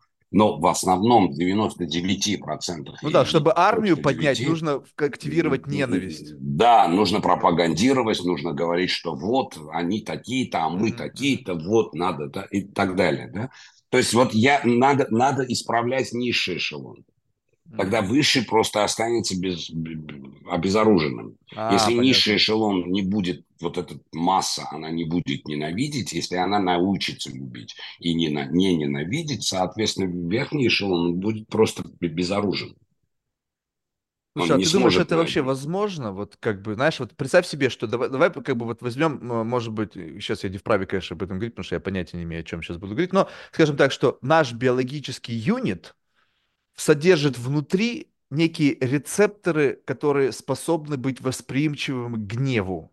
Ну, как бы, знаешь, вот какой-то некий набор сентиментов, какой-то правильный аккорд, и он- раз, и он активирует гнев. То есть правильно Да. сыгранный аккорд может в биологическом юните в целом, вот как, как наш биологический вид, чисто теоретически способен вырабатывать гнев, как некая форма реакции на какой-то внешний раздражитель. Соответственно, чтобы как бы эв- такой некой Евгеникой вывести из нас вот эту как бы потенциальную восприимчивость каким-то триггерам, которые вызывают нас гнев, должно произойти, ну, как бы что-то очень серьезное. То есть, я не знаю, вообще, на- вообще, насколько это возможно вытравить из нас возможность гневиться. Ну, вот знаешь, примерно так, да, вот если капнуть марганцовку в воду, то она станет красной, да, то есть фиолетовой. Мгм. А стоит капнуть туда лимонной кислоты, она опять становится белой. Вот я Мгм. сейчас пытаюсь в своем искусстве использовать эту лимонную кислоту. А, ну, то есть, просто понизить градус гнева в целом. Да, Просто. То да, есть, не то, чтобы и искоренить, а, как бы, а ненависти, То просто есть чуть-чуть снизить вернуть, градус. вот вернуть в человеке, потому что если у него есть вот этот вот этот маленький орган невидимый, который вызывает у него там чиркнешь, и он в гневе, то есть обязательно и обратный процесс. Черкнуть обратно. Дать ему что-то, что черкнет обратно. Поэтому, ты знаешь, вот именно вот э, мне почему-то, лично мне, то есть, может быть, я абсолютно сейчас не прав, но мне вот эти качели в принципе не нравятся. То есть э, нельзя давить на любовь, потому что ты как бы представь себе, что это вот, ну, как бы взаимосообщающие сосуды. Увеличиваешь, ну, то есть, как бы где прибыло, где-то убыло. Вот если быть в метапозиции и смотреть на гнев, любовь, любые сентименты с позиции, как бы, знаешь, извне, вот как бы вот на некого стороннего наблюдателя. Вот как бы ты сказал о некой данности. Помнишь, мы говорили, что любовь это принятие данности. И вот когда Да. мы говорим, а, как бы, мне любовь немножко не нравится слово, потому что, мне кажется, оно слишком, а, ну, как бы, по-разному в разных людях распаковывается, поэтому оно не является универсальным Ну что для кого-то любовь, вот принятие данности, для кого-то любовь это секс, для кого-то любовь это страсть, для кого-то это разочарование. Ну, в общем, у каждого свое какая-то experience, да, плюс-минус можно как-то это аппроксимировать. И поэтому, когда ты говоришь о том, что нужно как бы э, ну, не ты говоришь, а может быть, люди говорят, что надо больше думать о любви, там, вот об этом всем. Я говорю, ребята, это, это как бы другой, это а, обоюдозаточный меч. Вы начинаете в одну сторону смотреть, а потом, оказывается, появляются люди, которые недостаточно любят. Ну, то есть мы все как бы любим, но бесконечно наше желание вот как бы выстраивать какие-то иерархии, даже там, где вроде бы все хорошо. Ну, представь себе, любой какой-нибудь супер хиппи ретрит, какой-нибудь стопроцентный там кумбая, и все счастливые и довольны. Дайте им пожить там годик. Там возникнет иерархия, там какой-нибудь гуру, обязательно все будут приходить к нему поклоняться, какие-то правила. Даже в любви, возможно, если мы просто переориентируемся на то, что надо как бы понизить градус ненависти, и все такие любви обильные, то опять возникнет внутри этой любви некий градиент. Ты недостаточно сильно меня любишь. Либо он любит меня сильнее, чем ты. Да, еще, если и, все это будет опять... белое, то мы будем искать пятна да, Да, да, да, да. Поэтому как бы надо... Вот у меня видение такое, прав, что... Но, но задача человека искусства именно в том, чтобы вот компенсировать, как-то координировать. То есть, да, ну, я понял, то есть... Это невозможно все поменять, естественно. Невозможно взять и поменять всех. Но мы, люди искусства, мы делаем, вот наша задача в этом заключается, чтобы как-то компенсировать, как-то чуть-чуть э, выпустить пар, где-то выпустить пар, где-то что-то вот как-то координировать ситуацию для, для успокоения и для того, чтобы это было более мягко, чтобы не было этих пиков. Да, но вот э, можно ли ты, да, вот просто, ну, в силу того, что ты погружен в это, можешь архетипировать, ну, сам себе так, э, когда я был как-то, ну, сейчас по-прежнему да, бываю, достаточно часто в, на всяких выставках, галереях, музеях, ты смотришь на людей, и ты видишь плюс-минус, что эти люди изначально в силу того, что они там оказались. Ну, редкий случай, когда ты найдешь там какого-нибудь, там, не знаю, там, радикала, там, не знаю, там, из Куанон, там, ну, в общем, какого-то такого, знаешь, как бы экстремистского толка, разве что человек, который не пришел, опять же, там, навредить, знаешь, вот, как бы, это миссия его, там, приклеиться клеем, там, к стене, там, с Ван Гогом, да, какие там были примеры, да, а когда в целом люди, которые идут туда, они уже, в принципе, э, ну, как бы, вот в векторе, ну, правильно опять звучит по-детски, но они как бы изначально уже готовы впустить себя и любовь, и понизить ненависть. Как затащить туда тех, ну, представь себе, что есть определенный, хочу сказать, класс людей, которых ты не затащишь на свою выставку, не заставишь его одеть очки, там, трансформер мухи, они скажут, да что за бред, какая херня, нахер мне это надо, и так далее. Ты а просто вот они не был на моих таки... выставках. Не, ну, стоп. Э, э, я согласен, что ну, как бы, если как бы можно разжечь ее, но в целом та группа как бы ненависти, э, в которой вот она прямо кипит, это люди, которым не до выставок искусства, у них боль каждодневная. Они не думают о том, как пойти на выставку, они думают, как бы бы их не выселили их из жилья, как бы там найти денег на дозу, как там, не знаю, заплатить по долгам, или бы там тому ростовщику, который там, не знаю, там дал мне денег в долг. Ну, в общем, у них проблемы, им вообще не до выставок. И это как раз-таки тот слой, на котором максимально вот эту ненависть раскачивают, используя вот эти инструменты манипуляции, которые позволяют достигать нужного результата. Смотри, а, да, в большинстве своем выставки, которые выстроены на эпатаже, приклеить себя рядом с Ван Гогом или там а, скотчем приклеить банан к стене, да, то есть это, это эпатаж.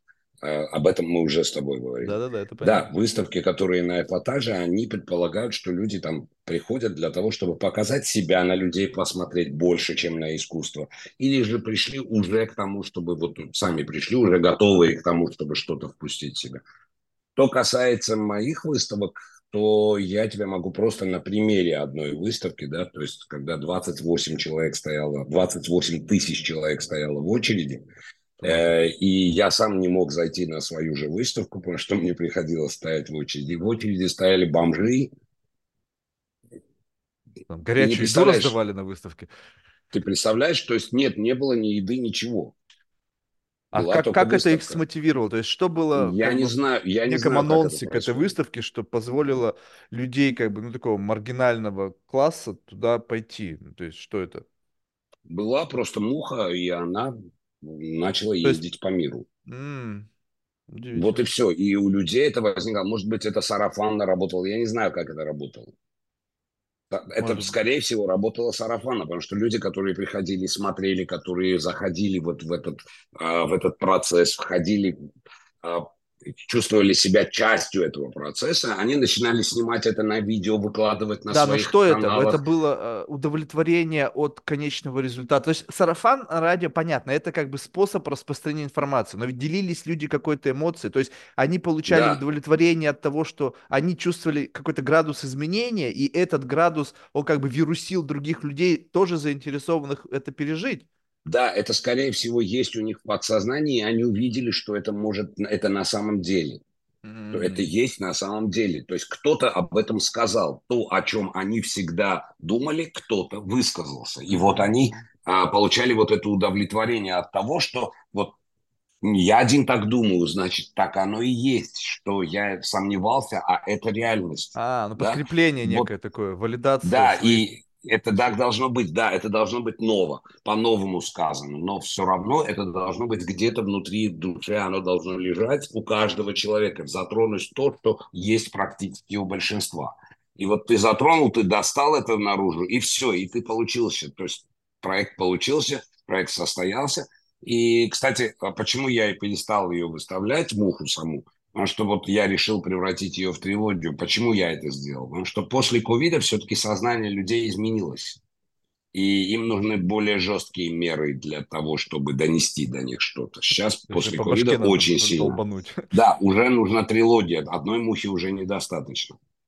А вот Причем вот муху я любопытно, сделал... вот эта вот инфляция, как вот это происходит, что вот а, по, по одной струне можно как будто бы только один раз пройтись. Ну, как бы вот чтобы вот э, такого вот инсайт схватить, то в следующий раз вот этот вот уже инсайт, а там, где раньше он был, не возникает. То есть это моментальная инфляция происходит. эта инфляция произошла из-за внешних факторов. Эта инфляция произошла из-за ковида, из-за появления вот этого вот, я считаю, фейкового а, какого-то вот, я не знаю, что это было, в общем-то. До сих пор не могу дать этому определение. Это что-то это какое-то непонятное что-то Фармацевтические компании зарабатывали, как бы был хороший Да, год. но, но да, но это можно было делать намного более неинвазивно, намного более легко и просто. Не знаю, можно ли. Почему нужно было вот так взять и вот весь мир? Нет, тут был какой-то эксперимент с псих- психикой людской, общей такой, а, массовой психикой. Проверили, Но насколько в- безвольны да, насколько люди планеты. начинают подпадать под такое вот это самое. Ну, это второй вопрос. Но а, «Муха» сама была сделана в 2007 году. Она 10 лет лежала у меня в мастерской, я ее не выставлял. Почему? Потому что я ждал, пока люди придут к пониманию вот этому. А, Я ждал, когда настанет его время, чтобы выставить муху. Десять лет она лежала у меня в А мастерской, как ты почувствовал, что вот оно, время пришло? То есть какое было у тебя вот в этот момент такого понимания, что вот вот он, день настал? То есть что, Вот что... я не знаю, вот на каких-то вот внутренних чувствах. Как-то я прочувствовал вот этот год, когда я сказал, вот в этом году должна выставиться муха, пришло ее время. А вот сейчас я чувствую, что сейчас уже мухи недостаточно. Нужно добавить, превратить ее в трилогию, потому что сейчас резкое изменение случилось в людях, вот буквально из-за вот последних этих лет, да. Соответственно, со- я понимаю, что сейчас мухи будет недостаточно. Она уже недостаточно сильна для того, чтобы бить в ту точку, куда я хочу попасть, да. Соответственно, вот я делаю трилогию, и с трилогии я уже выйду уже с новым словом новым а, как бы воздействием, методом, инструментом воздействия. Это любопытно, что вот у тебя, получается, есть некое вот такое чувство, вот, ну, как бы представь себе, что э, одно дело, когда вот это вот, э, ну, если так описать, наверное, простым языком, некое вдохновление, которое ты оседлываешь и которое тебя везет. Ну, то есть непонятно, кто кого несет, но, в общем, проис- происходит что-то. Но вот уже сейчас, когда за плечами есть какое-то количество успешно реализованных проектов, ты вот нащупал вот это вот какая-то вот, ну, э, кто-то говорит, что это какая-то эмпатическая мышца, вот прав, как бы вот это вот ощущение сентиментов внутри людей, когда ты вот точно знаешь, вот тын-дын-дын-дын, вот я за это могу тебя по побренькать, вот как бы я прям чувствую в тебе вот эту жилку, каким-то образом ты моментально понимаешь человека, у тебя возникает сразу же такая некая визуализация вот этих вот сентиментов, натянутых внутри, которые ты решишь, о, вот тут вот я могу тебя там позлить, бэм-бэм-бэм, и прямо чувствуешь, как человека начинает колбасить. Вот возникло вот это вот чувство понимания людских сентиментов и как бы способов, как придумать какой-то туда крючок, который этот сентимент будет активировать. Да, это, это случилось именно потому, что я изучал себя. Потому что я считаю, что психология – это понятие, когда ты можешь стать психологом, если хорошо изучишь себя. Ты не можешь изучить, потому что все люди разные, нет учебников. Я считаю, что учебники по психологии – это глупость. Какие-то стандарты, шаблоны – это глупость. Не, ну пусть это как, как базовый лейер. Ну, а ну это слишком базовый лейер. Это, это анатомия просто, вот, да, как бы и все. Но вот ты можешь прочувствовать человека напротив, если ты сильно изучишь внутри себя. Потому что в тебе, в общем-то, все есть. И ты, если поймешь, как ты состоишь, и как твои чувства возникают, и что вот, где твои струнки, вот тын-тын-тын, где твои семь нот, или же больше, я не знаю, у кого как, вот тогда ты сможешь трогать и чужие ноты. Но вот понимать а, а, всеобщую, вот а, всеобщее психологическое состояние человечества на данный момент, да, вот это уже а, другой этап когда ты уже начинаешь просто чувствовать общее настроение. Вот это совершенно другой этап. Это этап, когда вот я говорю, сейчас муха пора, вот сейчас ей пора выйти на сцену, потому что вот настало ее время. Сейчас она про, про, продер, протрогает, да. То есть в 2018 году она выиграла биеннале, потом она выставлялась год у меня в стране, а потом весь девятнадцатый год она путешествовала по Европе, успела только по Европе путешествовать, был план, что она пройдет весь мир, но пришел ковид, все развалилось, и я понял, что ее недостаточно. Все, после ковида надо менять ее, надо uh-huh. усиливать воздействие, потому что люди поменялись, железко быстро поменялись. И вот сейчас настало время вот следующего проекта, который трилогией будет – но это, а, то, что я сейчас рассказал, это не имеет отношения к тому, что я уже два с половиной года делаю и делаю. И я это вот... А какой твой любимый людской сентимент? Ну вот, давай так, свой собственный, ну, то есть вот, допустим, в период своего какого-то поиска самого себя, понимания своего внутренних желаний, своего собственного гедонизма, то есть вот удалось что-то нащупать, что внутри себя вот мне больше, то есть мое удовольствие, вернее, путь к моему удовольствию лежит через это. Вот что это? Это очень просто. У нас есть очень хороший сенсор на это. У всех. Мурашки. Да, но вот через что? Вот я мурашки в последнее время больше всего выхватываю через удивление. Вот да. правильное удивление, и прямо вау, поперло, вау, как классно. И прям можно, э, есть некий градиент, вот мурашки, когда гусбэм, прям, что прям у тебя волосы приподнялись, или там слегка. Но у меня это удивление. То есть вот э, не, не страх, у кого-то может быть, мурашки у всех по-разному приходят. То есть, ну, как... у меня мурашек от страха никогда не было, я не видел мурашек от страха. Мурашки бывают, А-а-а. да, от удивления. БДСМщиков бывают... сколько ты знаешь? Не знаю. Поверь мне, у них там не только мурашки приподнимаются, когда у них есть какой-то, знаешь, такой как бы страх от некого предвкушения боли. У меня смешной опыт общения с БДСМщиками. Очень смешной опыт такой расскажу, наверное, раз уж начал. Давай, давай. Значит, как-то я подряд сделал три шикарных, там, придумал три дизайна шикарных крестов. Uh-huh. И они прям одухотворенные были у меня, вот, ну, прям самые получившиеся, прям вот модерновые при этом, они совершенно новые, совершенно новое восприятие и так далее. Все было шикарно, и я такой одухотворенный, и мне звонит женщина и говорит, вы знаете, говорит, я хочу сделать вам заказ. Я говорю, хорошо, но в то время я еще занимался еще и ювелирным дизайном, uh-huh, поэтому uh-huh. она мне говорит, мне нужен ошейник для мужа. Я говорю, ну, я подумал, там, колье какое-нибудь мужское или что на коже что-то такое. Да? Я говорю, да, конечно, говорю. А, говорю, вы смотрели мои работы, вот приблизительно, в каком ключе вам нравится? Она говорит, нет, нет, вы не поняли, у вас нет таких ошейников. Мне нужен ошейник, как для собаки. Я так, типа, тормознул, я говорю, ну, хотел спросить, а зачем? Для меня это не, не было понятно. А я еще не знал тогда, что означает БДСМ вообще. То есть это твой первый коннекшн был с представителем да, этого? это первый connection, да. И она говорит, ну, вы слышали про БДСМ? Ну, я говорю, ну, чтобы не показаться глупым, я говорю, да, конечно, говорю, и тут же в Гугле набираю БДСМ, знаешь? Синхронное изучение. Синхронное изучение. Да, конечно, говорю, не проблема, говорю, в принципе, да, почему бы и нет. Она говорит, я готова заплатить любые деньги, там, а, все, что вы скажете, как вы скажете, просто мне это нужно. Да, она высылает, значит, фотографию мужа для того, чтобы я понимал приблизительно для кого. Там стоит такой фотографии бугай такой, вот прям лысый, знаешь, типаж охранник, э, такой очень злой, очень такой охранник. Э, и я, когда набираю БДСМ, и я начинаю, тут же у меня начинает все, пазл собираться, знаешь, вот, то есть вот, что я вижу на фотографиях. А, то есть от картинки сразу, и, блин, я говорю, что это? И я понимаю, что этот муж должен быть вот в этом Э, в этой роли. То есть в данном случае не обратно, не для жены ошейник, а для мужа ошейник. Соответственно, mm. как бы... И я такой, и я уже понимаю, что э, очень сложно сейчас будет отказаться, потому что я же сказал, что я знаю, что такое, это все нормально, там, знаешь, я выпендривался.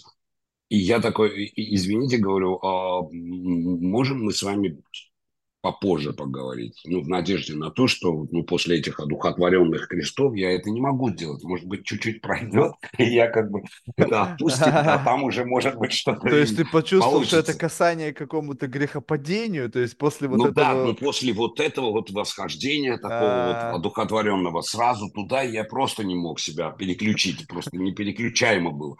Но говорю, давайте через некоторое время поговорим. Может быть, у меня как бы, я подумал, может быть, у меня пройдет все-таки это состояние духовное, чуть-чуть опущусь на землю, потом, может быть... Но в итоге я этого не сделал, потому что, ну, как бы я никак не мог... А, смотри, каждый художник, он себя представляет в какой-то роли, да, то есть, когда он рисует кого-то, он рисует в первую очередь себя. Каждый, каждый персонаж художника похож на а, самого художника. А, ну, в этом случае я просто никак не смог себя представить в роли вот этого мужа, у которого на шее должен быть ошейник, и его будут таскать, может быть, на четвереньках на этом ошейнике. Я себя не смог в, этом, в этой роли представить, поэтому в итоге я отказался, но очень смешно было мое это вот состояние, что типа, да, а что, как бы, да, пожалуйста, а ой, блин, что это? Знаешь, мне сложно себя представить непосредственно как бы актором этого, потому что, ну, там есть какой-то, ну, какой-то все равно байс в отношении самого процесса. Но вот ментальный БДСМ, когда тебе почему-то нравится, когда, э, ну, то есть есть, представь себе, что вот, ну, я не знаю, у тебя, наверное, вряд ли в силу того, что у тебя как бы есть источник У меня большая проблема с чувствованием. Ну, то есть, как бы вот э, с чувствованием чего-либо, потому что э, слишком много рационализации, то есть ты достиг какого-то, вот как ты сказал, вот ты достигаешь какого-то пика твоего вот воплощения твоей работы. И дальше, чтобы следующее что-то было, оно должно побить предыдущее, то есть, как бы, чтобы произошла какая-то, как бы, экстра поверх того, что есть. И, скажем так, любую эмоцию, которую ты переживаешь, это как твой майлстоун. О, я прочувствовал там, не знаю, возбуждение, супер. Моментально я его выпил, вот знаешь, описал полностью, каково это, что я чувствовал, как это вообще во мне раскрылось. Записал, положил на полку. В следующий раз, проживая плюс-минус то же самое, ты говоришь, М, было. Ну, то есть было. Ностальгия, да, я могу ну, включить как... ностальгию. И поэтому, когда, и понимаешь, что радость, у, у радости ни, низкая октановость. А Смотри, вот у боли, она почему-то такая прямо... И вот ментальный БДСМ, он позволяет, ну, как бы... Не, ну, боль, она тоже один раз, если прочувствовал, второй раз уже, как бы, второй раз та же боль, она Да, но уже вопрос не, в том, не, что вот просто не так больно. Себе, я с тобой согласен, что и в ту, и в другую сторону инфляция есть, но как будто бы причинение боли, вот именно какого-то, вот в этом спектре, тем более, как бы у меня не принципиально, на самом деле, я не вижу плюс-минус разницы. Вот, но вот почему-то причинение радости звучит как-то немножечко странно. Причини мне радость. Вот причини мне боль, как-то понятно, да, как-то как, понятно, что надо сделать. Причинить тебе радость, вот как бы, представь себе вот такой запрос. Встречаешься с кем человеком, слушай, типа, ну, Арам, причини мне радость. И что ты, что ты будешь делать? Ну, то есть, как бы, как? Как это сделать? Ну, что, что анекдот тебе рассказать, порадовать тебя, удивить. Ну, то есть, как, как сделать так, чтобы ты почувствовал положительный спектр? И как будто бы э, сделать ситуацию, когда каким-то образом я не просто тебя оскорбляю, либо еще что-то странно, да, а вот как-то поместить тебя в состояние, где тебя что-то задевает, ну, как бы вот задевает что-то на таком глубинном уровне, где ты как бы, м-м, точно попал, блядь, прям попал. И вот в это состояние оно как бы дает некий, ну, почему-то мне э, некое удовлетворение от этого, что, ага, ты во мне открыл еще новую грань уязвимости, которую я еще не познал. Это все, получается, самопознание. То есть ты грани... И в ту, и в другую сторону это самопознание. Да, но там но... как-то почему-то вот там у меня плохо работает. То есть как бы я радость спокойно Не, не встречал людей, наверное, которые могут тебе причинить хорошую радость. Не, вот это этом, было, наверное, но просто, знаешь, вот как-то вот, вот в момент радости ты испытываешь комфорт. Ну, то есть как бы радость, от, а, от радости что сдать плохого? Ну, радость это вот как бы, ну хорошо, да, супер, классно, весело, замечательно. То есть это некая я объясню сейчас очень просто. А, объясню очень просто, кто вообще такой. Вот, а, опять же, опираясь на некую область науки, которая я не вправе опираться, но у нас есть центры вознаграждения, да? То есть у нас нету центров наказания. И все, что да. есть у нас из наказания, это придумано человеком, нашим, нашим сознанием, нашей общностью. То есть это какие-то там вера, э, грехи, совесть. Это все ментальные концепты. У нас нету в центре наказания, как центр, возна... центр вознаграждения есть. Вот это reward system. Что-то сделал, получил, ага, прук, в мозгах что-то сработало. Соответственно, находиться в состоянии вознаграждения и радости – это дефолт. Ну, то есть как бы, а, ну, типа, организм нас двигает по направлению к вознаграждению. Наказания же центра у нас нету, и поэтому это все полностью виртуализировано, и тут могут возникать как бы максимально интересные моменты, потому что ты придумываешь это сам. Нету ничего, Я что бы... внутри, внутри тебя отзывается на это. Это только твое ментальное восприятие чего-то. Я бы сказал чуть-чуть иначе. Мы постоянно живем э, вот в возрастании а, возрастающие вот гиперболи, может быть, или линии э, радости. Mm-hmm. Вот когда нам делают больно, почему нам это интересно? Потому что мы начинаем больше ценить ту радость тогда. Может быть так. То да. есть это как бы это антоним, вот тебе показали черное, чтобы в белых не иск... белом не искать пятен. Да, приблизительно так. А, поэтому нам иногда нужна боль. Мы иногда хотим. И еще, и еще же, ты же сам сказал, чтобы, что максимальная чтобы ставить... да-да-да, достигается, да. когда ты чувствуешь экстремумы, когда ты из состояния какого-то экстремума из точки А переходишь в точку Б. То есть вот это вот как, да. бы, как раз чем больше амплитуда вот этих... Почему нравятся американские горки? Когда ты из low в high, вот именно вот этот переход, вот это, чем выше, а, как бы есть некий такой э, ментальный гомеостаз, такой, знаешь, как бы эфир, но ты чувствуешь прохождение, как вот у тебя на выставке, который ты знаешь, некий сенсор, да, брум, брум, брум, брум. его нету, ну, он не, не ощущаешь как субстрат, но ты точно знаешь, что ты только что произошел, прошел из high в low, вот и переход. И вот если это стремительный переход, почему нравится американский город, когда ты сначала вниз, потом резко вверх? Чем глубже вниз и чем выше вверх, тем больше получаешь удовольствие. То есть, потому что жизнь в ментальном гомеостазе это как бы пи... вообще ничего не происходит. Смотри, для меня американ... вот ты, ты, привел сравнение американской горки, я все-таки не нахожу радости в американских горках, и они мне не нравятся. Я люблю реальные горки. Я люблю реальные горы. Я поднимаюсь в горы, и подниматься мне это нравится. Не, это метафора, находиться ты на вершине. Да-да, я, я именно эту метафору и, и, и перевожу в горы. То есть я именно мета, метафорой и перевожу. То есть мне не нравится вот это, это слишком слабо для меня американские горки, вот версия американских горок, она слишком слаба для меня. Вот мне нравятся реальные горы, которые за 5000. Вот когда я поднимаюсь на вершину, мне хорошо. Когда я спускаюсь оттуда, мне очень плохо. Подожди, вот это любопытно. Вот, э, вот тебе, э, вот хорошо, что ты это сказал. У меня есть реальный пример. Опять же, все видишь из библиотеки каких-то наших знаний. У меня на подкасте был чувак, Василий Певцов. Он один из 25 людей в мире, который посетил все 14 восьмитысячников. Плюс бескислородно, плюс по несколько раз. Ну, в общем, такой, знаешь, матерый парень из Казахстана. Просто как бы скала.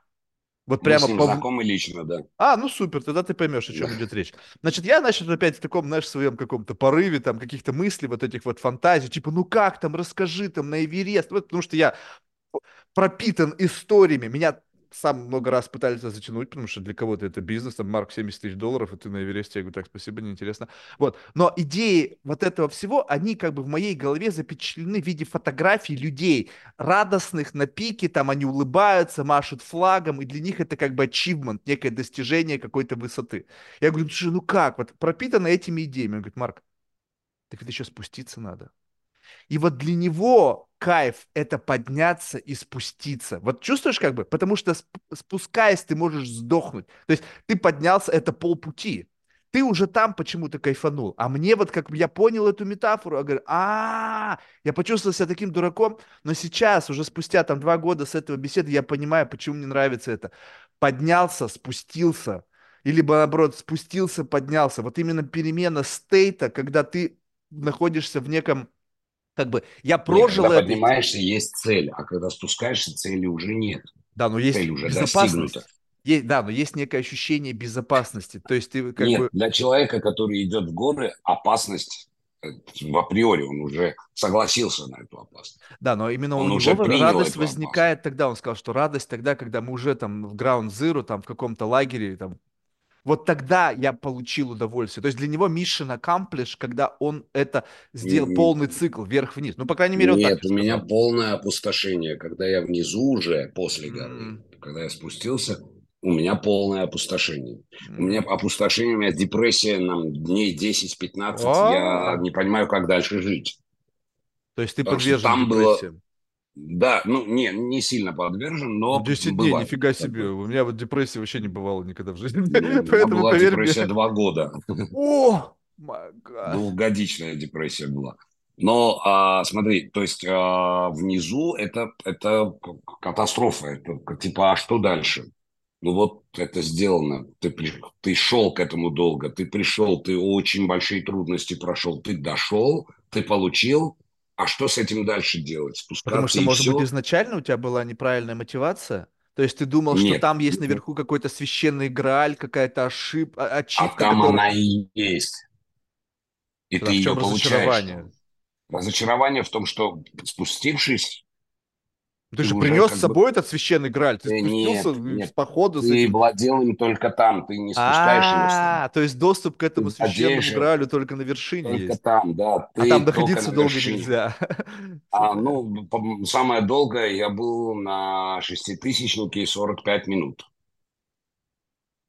на вершине. А, а представляешь, а, люди живут это... где-то там в Чили или где там они там постоянно у них там их, их, их постоянно разные, 4 тысячи это, там, не, над уровнем нет, моря. 4 тысячи постоянные, это вершина и высота, это разные вещи. Вершина – это совершенно другое понятие. То есть вершина там двухтысячника отличается от того, что я живу там, например, на трех тысячах на склоне. Потому что у тебя переход... Подожди, а вот любопытно. А, то есть э, чем отличается? То есть мы меряем ведь все равно по уровню моря, да? Да. Либо просто находиться... как, скорость изменения твоего перехода из более низкого более высокому за счет вот этого резкого перехода ты ощущаешь это. Либо в силу того, Смотри, что подножье вершины... уходит вниз, и ты видишь как бы перспективу с позиции как бы обзора, вот именно позиция наблюдателя. Обзор эффект. Смотри, я, я воспринимаю горы э, несколько иначе, я их вижу иначе, просто mm. реально вижу иначе. Есть вершина. Так Рерих, он там тоже горы И есть Грааль наверху, сверху. Когда ты на вершине, ты на контакте с этой, с этой космической вот гралью, да, которая спускается на вершину именно. Когда ты здесь, неважно на какой ты высоте, ты не в контакте. Только находясь на вершине, ты получаешь вот это. Все, я понял. Вот ну, то есть этой как раз на, в пике какой-то, в самом точке, где столкновение там. Да, и миров. соответственно там, там невероятно. Ты идешь, например, там 4-7 дней ты идешь, там 10 дней идешь, да, к вершине, и ты мучаешься, ты страдаешь, тебе больно, тебе трудно, тебе очень трудно, труднее, чем можно себе представить сто раз. То есть, если человек, который никогда не поднимался в горы, вот он сейчас себя представляет пик своей сложности, да, то есть там, где он, вот дальше бы я не могу, все вот эта фраза, да, так надо умножить на 100.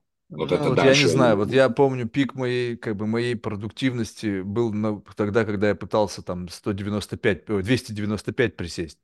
Вот тогда у меня затрещало все мое нутро, я понял, что еще несколько сантиметров вниз, и я там либо порву себе, либо что-то сломаю. И я и теперь себе... умножь это на 100. Ну, я не согласен, я не верю в это. Знаешь. Поверь Хотя, мне, конечно, может был... быть. Да, но это плюс выносливости, потом каких-то смыслов внутри головы, типа, нафига мне все это надо, я это все проживал. Поверь мне, я занимался тяжелой атлетикой, блин, несколько десятилетий. Это, это каждый день ты не понимаешь, себя почему-то пушишь каким-то лимитом, непонятно зачем. Вот, вот ты прям, можешь сказать, прямо вот э, вычленить вот этот вот experience и сказать, что, ну, давай так, во-первых, вокруг этого всего слишком много романтики. Ну, скажем, вот восхождение наверх, вот эти воронки вверх. Можно себе представить, что ты себя натянул в силу того, что у тебя хорошо развито воображение, очень подвижный ум, и ты можешь как бы фиксировать вот эти вот тонкие вибрации. Звучит эзотерично, но допустим, да, вот какое-то вот тонко считывать вот это какое-то что-то в этом мире, что позволяет наполнять твои внутренние струны или как бы звучать как-то по-своему.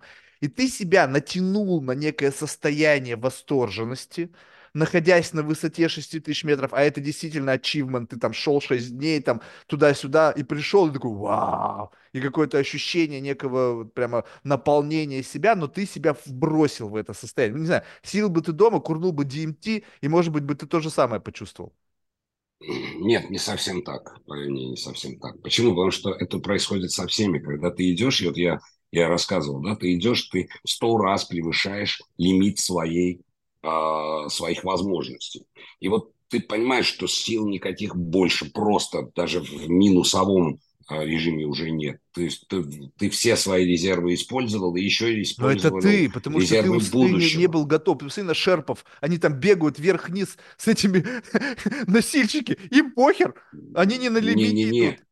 А они тоже идут на лимите, поверь мне, они тоже сильно-сильно идут на лимите. Просто они привыкли к этому лимиту, и все. Но им нелегко, им также тяжело. Просто а, то есть, в принципе, привыкли. имеется в виду твое отношение к, к нагрузке, то есть нагрузка никуда не, сдел, не делась, просто ты привык как бы к этой нагрузке. Да, поэтому... ты привык к этой нагрузке, то, то есть твой организм привык к этой нагрузке. А эти шерпы долго не живут, кстати.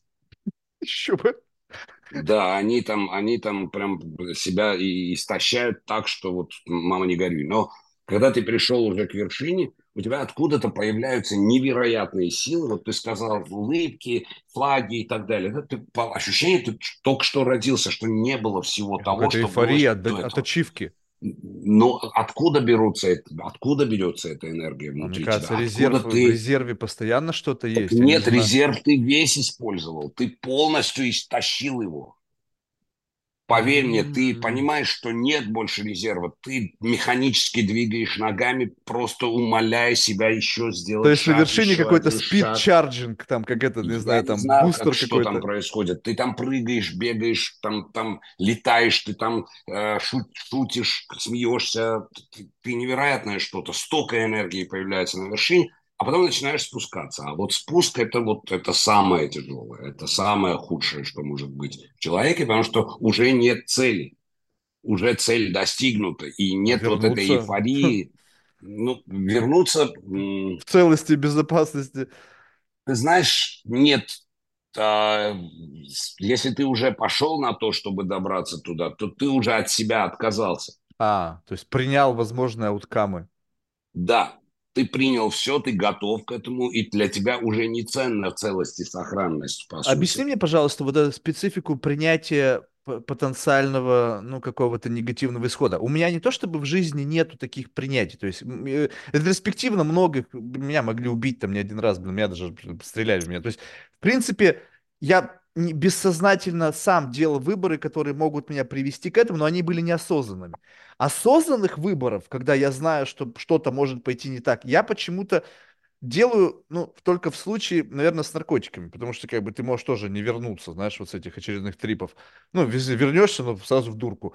Там мне почему-то не страшно, но вот когда люди делают осознанный выбор, не знаю, там, эм, какой-то экстремальный вид спорта, горы, погружение на дно океана, по- полет в космос, там, и не принципиально что, принимать вот этот вот, возможно, outcome конца. Вот как ты э, рационализируешь это для себя решение? Что на самом деле нету потенциальной угрозы, как бы есть некий риск с некой долей вероятности, что его просто нужно учитывать, но это риск не стопроцентный, а, соответственно, я вот этом trade-off между потенциальным как бы э, приходом от вот этого experience а и доля риска, я выбираю этот приход, и это как-то все уравновешивается. Либо какая-то другая модель принятия решений. Нет, просто а, полное и глубокое и очень а, осознанное понимание того, что а, конца по сути нет. А, вот так, да? Все в этом мире, абсолютно все, и физика, и химия, абсолютно все, да, это работает в круге. Если что-то закончилось, то Да, ну, началось что-то другое. да-да-да, но давай так, э, скажем так, вот, э, э, если не брать вообще как бы вот как бы жизнь частиц в этом мире, наполненной материей, да, И ты как бы просто какой-то сгусток энергии, которая, частицы, которые, возможно, живут там какое-то бесконечное количество времени, там постоянно обретая новые формы, да? А именно вот ты, как вот эта вот компиляция частиц, которая, у которой есть миссия сделать там трилогию, сделать проект и так далее. Ты вот на каком-то вот пути своем. И по факту именно вот эта комбинация из вот этого удержания тебя вот в этом биологическом сосуде, позволит миру иметь вот это легаси в виде твоих работ. И вот оно что на чаше весов. Я закончу свои, свою работу, оставлю какой-то там, э, не знаю, от, отметку в этой, в этой реальности. И пойду туда, и у меня есть вероятность, да, уйти там в закат, там, в трансцендентность, там, в какую-то бесконечность, но не сделать то, что я хотел бы сделать, чтобы, ну, вот, не знаю, как-то э, зачекиниться в этом, в, этом, в книге истории. Смотри, я, я живу в настоящем в том смысле, что э, вот сколько живу, столько сделаю. Вот сколько А, сделаю, значит, столько и надо было сделать.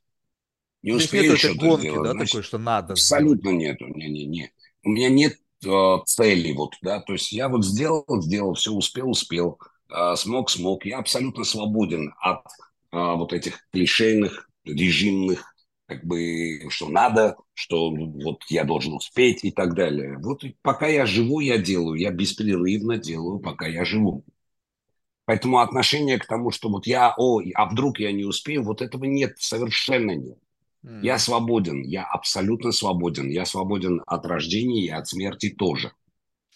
Поэтому э, я себя освободил в сознании, в своем сознании глубоко, я себя полностью освободил. Хорошо, вот сейчас выйду, умру, ну, хорошо, значит, так, перейду в другой этап.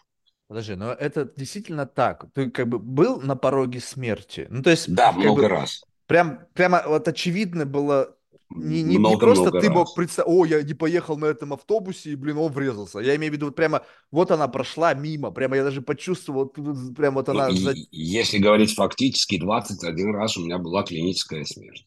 21 раз. Да. Что с тобой, как бы, как это вообще возможно? Ну, да, это долгий разговор, это долгая Ну, история, но, один но, раз, но блин, come on, блин, 21 раз в моей жизни была клиническая смерть. Ну. Надо было с этого начинать. То есть, как бы ты, ты, ты, ты был там, да? Ты, ты был, ты был Я момент. успел, я успел изучить, Вот это, кстати, любопытно. Вот э, я просто я помню успел понять, что это. первый DMT-шный опыт, знаешь, вот я помню, не успел. То есть просто ошарашило, и как бы пришел туда, абсолютно нету, не, нету сил вообще что-либо изучить, потому что ты по- вообще ничего не контролируешь. Но возвращаясь снова, снова и снова, ты как бы обретаешь что-то, за что можно как бы вот схватиться и Да, начать в этот момент как бы по сторонам смотреть, чтобы с чем-то вернуться. Не, вер- не прийти с тем, что тебе дали, как бы, на, лови, вот, бам, и все, вот, как импринтинг, и вот этот, почему мне, знаешь, сейчас восхищает, сейчас все прям ринулись, там всякие там практики, блядь, там полетели там куда угодно, там, и не приходят, о, мы там видели геометрические сущности, я говорю, ну, понятно. Ну, когда ты там перестанешь видеть эти геометрические сущности, а будешь чем-то более полезным приходить, возвращайся, поговорим. Ну, то есть, как бы, вот это первое, то, что люди получают, они получают, как бы, то, что дается просто, как бы, на. Да, из этого тоже, наверное, можно какую-то сделать. Меня интересует практический смысл. То есть, если у тебя есть какой-то способ что-то с этим сделать, как исказить твое представление реальности в твоем обычном состоянии, используя вот эту практику, этот способ, тогда вопрос. Вот 21 раз было что-то, что как бы перевело тебя за черту. Что в качестве вот такого когнитивного инструмента ты бы мог оттуда вытащить, ну, как бы при, применительно к твоему вот, жизни сейчас? Вот что-то дало тебе это как, как навык, как скилл, как, как что-то, что теперь можно этим пощупать мир, через это можно на мир посмотреть, либо, ну, как вот как, как, как какой-то гаджет вот из этого получился? Смотри, есть, есть окончательный результат, который я вывел для себя, да, после этих 21 раза. Просто я для себя вывел одну единственную истину. Я живу для того, чтобы умереть, и я мечтаю об этом дне. Чтобы э, ну, это, я буду... день, в принципе, вообще просто, либо уйти безболезненно. У меня была девушка на подкасте. Не-не-не, тоже... абсолютно, абсолютно не важно, как уйти может быть, там не мучиться там и так далее. Это все фигня, вот можно пройти. Мы э, через многие мучения уже проходили, мы через многую боль уже проходили, поэтому как бы в течение жизни мы адаптированы к этому. Но э, сам процесс уйти, э, уйти туда, где я был уже 21 раз, это мечта. И я не буду никоим образом ускорять это, не имею права, я не буду а никоим образом это как-то стимулировать, чтобы это случилось. Но я буду жить для того, чтобы пришел этот день. Hmm. И я буду делать все, а, все, что от меня зависит, и все, что я должен делать, все идеи, которые ко мне приходят, я буду исполнять до тех пор, пока придет этот день, и я освобожусь. Любопытно, а, а есть э, какое-то, э, ну, как бы, какая идея того, что этот день наступает, когда ты выполнил весь комплекс того, что тебе было необходимо Однозначно. сделать. Однозначно. Однозначно это, это, а, это контролируется.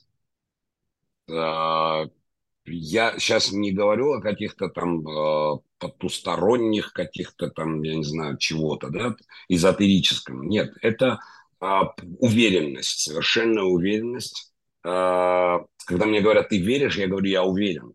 Uh-huh, uh-huh.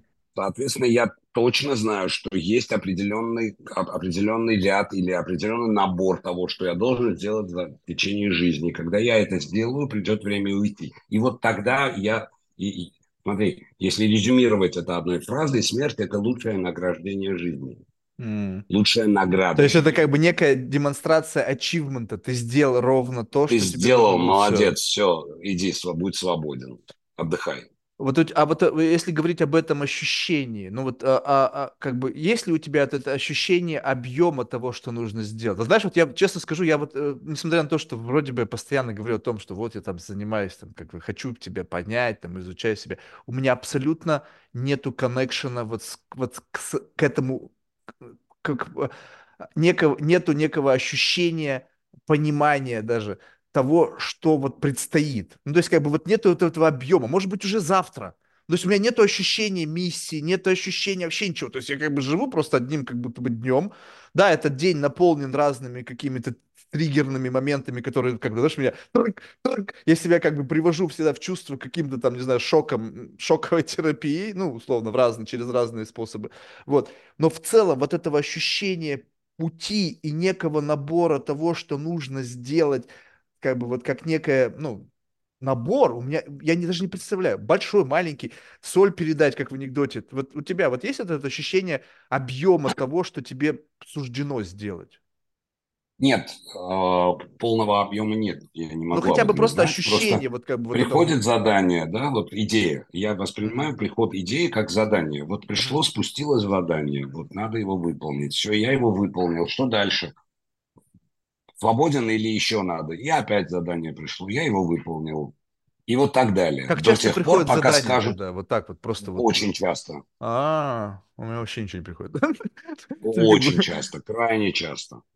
А вот недавно была очень интересная, э, был очень интересный разговор. Я делал, собирался сделать контракт с одной компанией, чтобы она выпускала мои идеи а, под моим лейблом и так далее. Вот такая вот, как, такой разговор. Он говорит, а сколько идей вы можете дать для начала?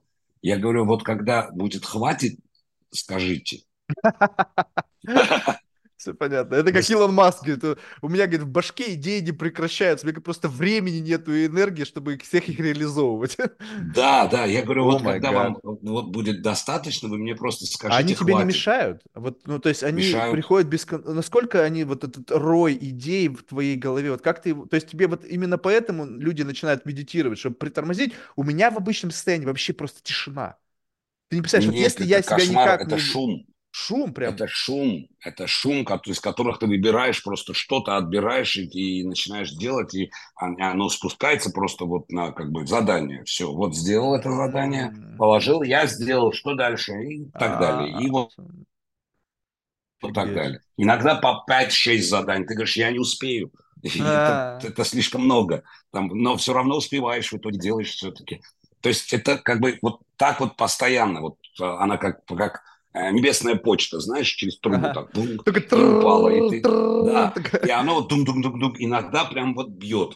Вот когда я открываю клапан, чтобы приходили больше, да, и, и то приходит бесконечно. Вот сейчас, например, контракт, делаем контракт, я понимаю, что эти люди, они в итоге там на второй неделе мне скажут, все, хватит, притормозим, мы пока еще это сделаем, а потом дальше. То есть оно приходит беспрерывно, бесконечно, причем в разных формах. Это могут быть песни, Нет, это, это может быть музыка. Она Нет, тебя беспокоит? Это, может... это моя жизнь, я к ней привык. Она меня не беспокоит, я так живу.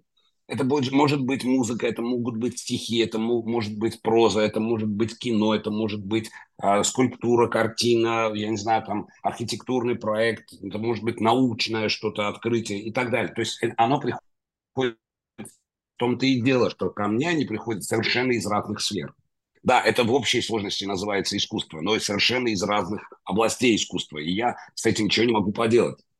А можешь сказать какое-нибудь свое стихотворение, просто чтобы почувствовать вот как бы вот...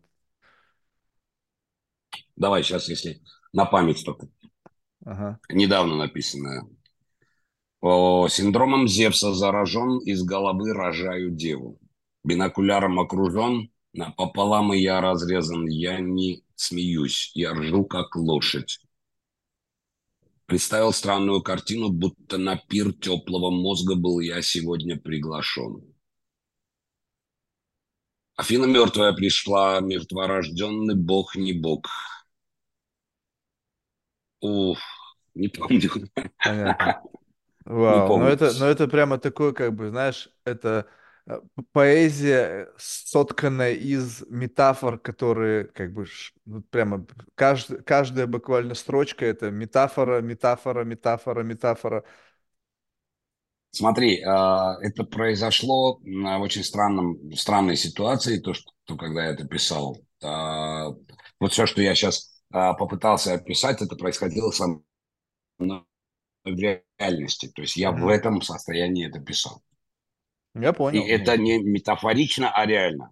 Да, но э, как бы ты, вот, вот это вот есть история, что мы, вот как бы способ передачи experience а лежит через метафоры. Ну, то есть ты не можешь как бы, э, ну, то есть поскольку это очень субъективный experience, то у этого как бы лучший способ сказать, что со мной было, это придумать какую-то, ну, лингвистическую конструкцию, которая в конечном итоге будет как в виде метафоры, которая будет каким-то образом натыкать слушателя, ну, человека, принимающего информацию, на некое как бы на создавать некую как бы опору для визуализации, либо для понимания вот этого состояния, которое ты проживал.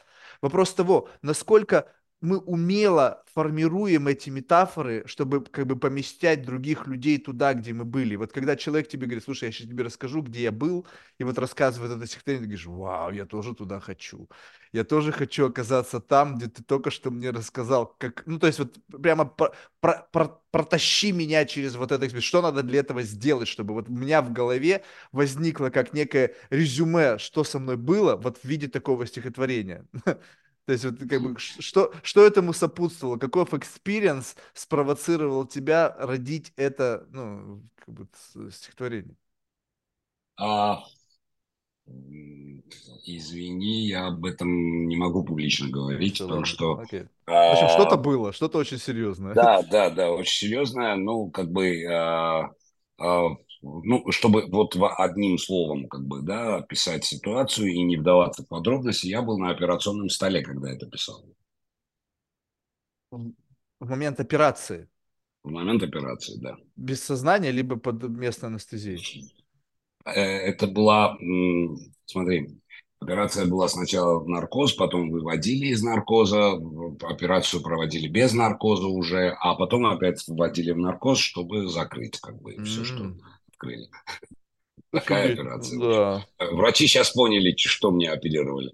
А, все То понятно. есть по плану операции они поняли, что мне Ну оперировали. да, но это какая-то черепно-мозговая история, насколько я понимаю. Да, скорее всего, да.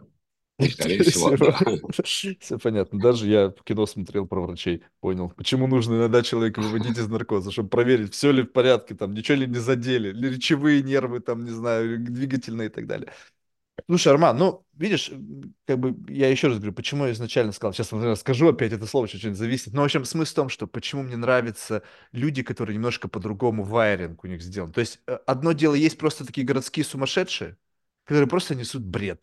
Эзотерики с их эзотерическим bullshit ом, который теперь продается, и поэтому они рассказывают какие-то невероятные истории, прочитав четыре книги, съездив там куда-то там в Перу, что-то там курнув один раз, и все, и они уже гуру. А вот люди, которые их вот этот вот их, не знаю, imaginarium, либо там, не знаю, connection с каким-то там, не знаю, ноосферой там или еще чего-то, проводят через свой вот этот вот креативный департамент, который начинает что-то создавать, то есть вот что-то на вимбрану это попало, и все, эта штука начинает работать, там что-то строить, рисовать, писать, там, творить. И вот когда ты, э, вот это как бы не просто сказал, не просто почувствовал, я это сделал. Вот смотри, у меня была идея, я как смог, исходя из того многообразия как бы пазлов, я смог его собрать и воплотить. Вот это вот best, что я смог сделать, самое лучшее воплощение. Может быть, если бы у тебя было больше скиллов, ты бы эту муху сделал, она бы еще и прилетала, схватывала бы. за- Ну, в общем, неизвестно, что бы ты сделал, если бы было бы больше этого. Но это лучшее, что я мог. И смотри, и даже на этом уровне чувствуется как бы э, некий глубинный контакт со своим миром, из-под, как бы миром ощущений. Не просто я что-то испытал и невозможно описать словами, а вот оно, я испытал это, посмотри, это на моем холсте, в моей скульптуре, в моей работе, в моих взглядах, вот оно, вот это я. И поэтому каждый раз, когда я говорю с кем-то, вот людьми, которые реально не занимаются эпатажем, как ты сказал, а вот именно создают что-то не для кого-то, а потому что не могут не создавать. Вот это вот как бы, ну, в какой-то мере есть некий такой заложник, да, вот этого образа жизни. То есть это данность. Я пришел воплощать вот эти вот идеи, которые меня бомбардируют в мир, и получать и критику, и комплименты, но я не могу этого не делать. То есть, как бы, при- приколоти меня к стене, я все равно пальцем начну там кровью ковырять что-то, создавая. И вот это общение, оно отличается от, от обычного общения, поэтому я сказал, что мне его не хватало. Спасибо тебе. Это такой, знаешь, некий новогодний подарок.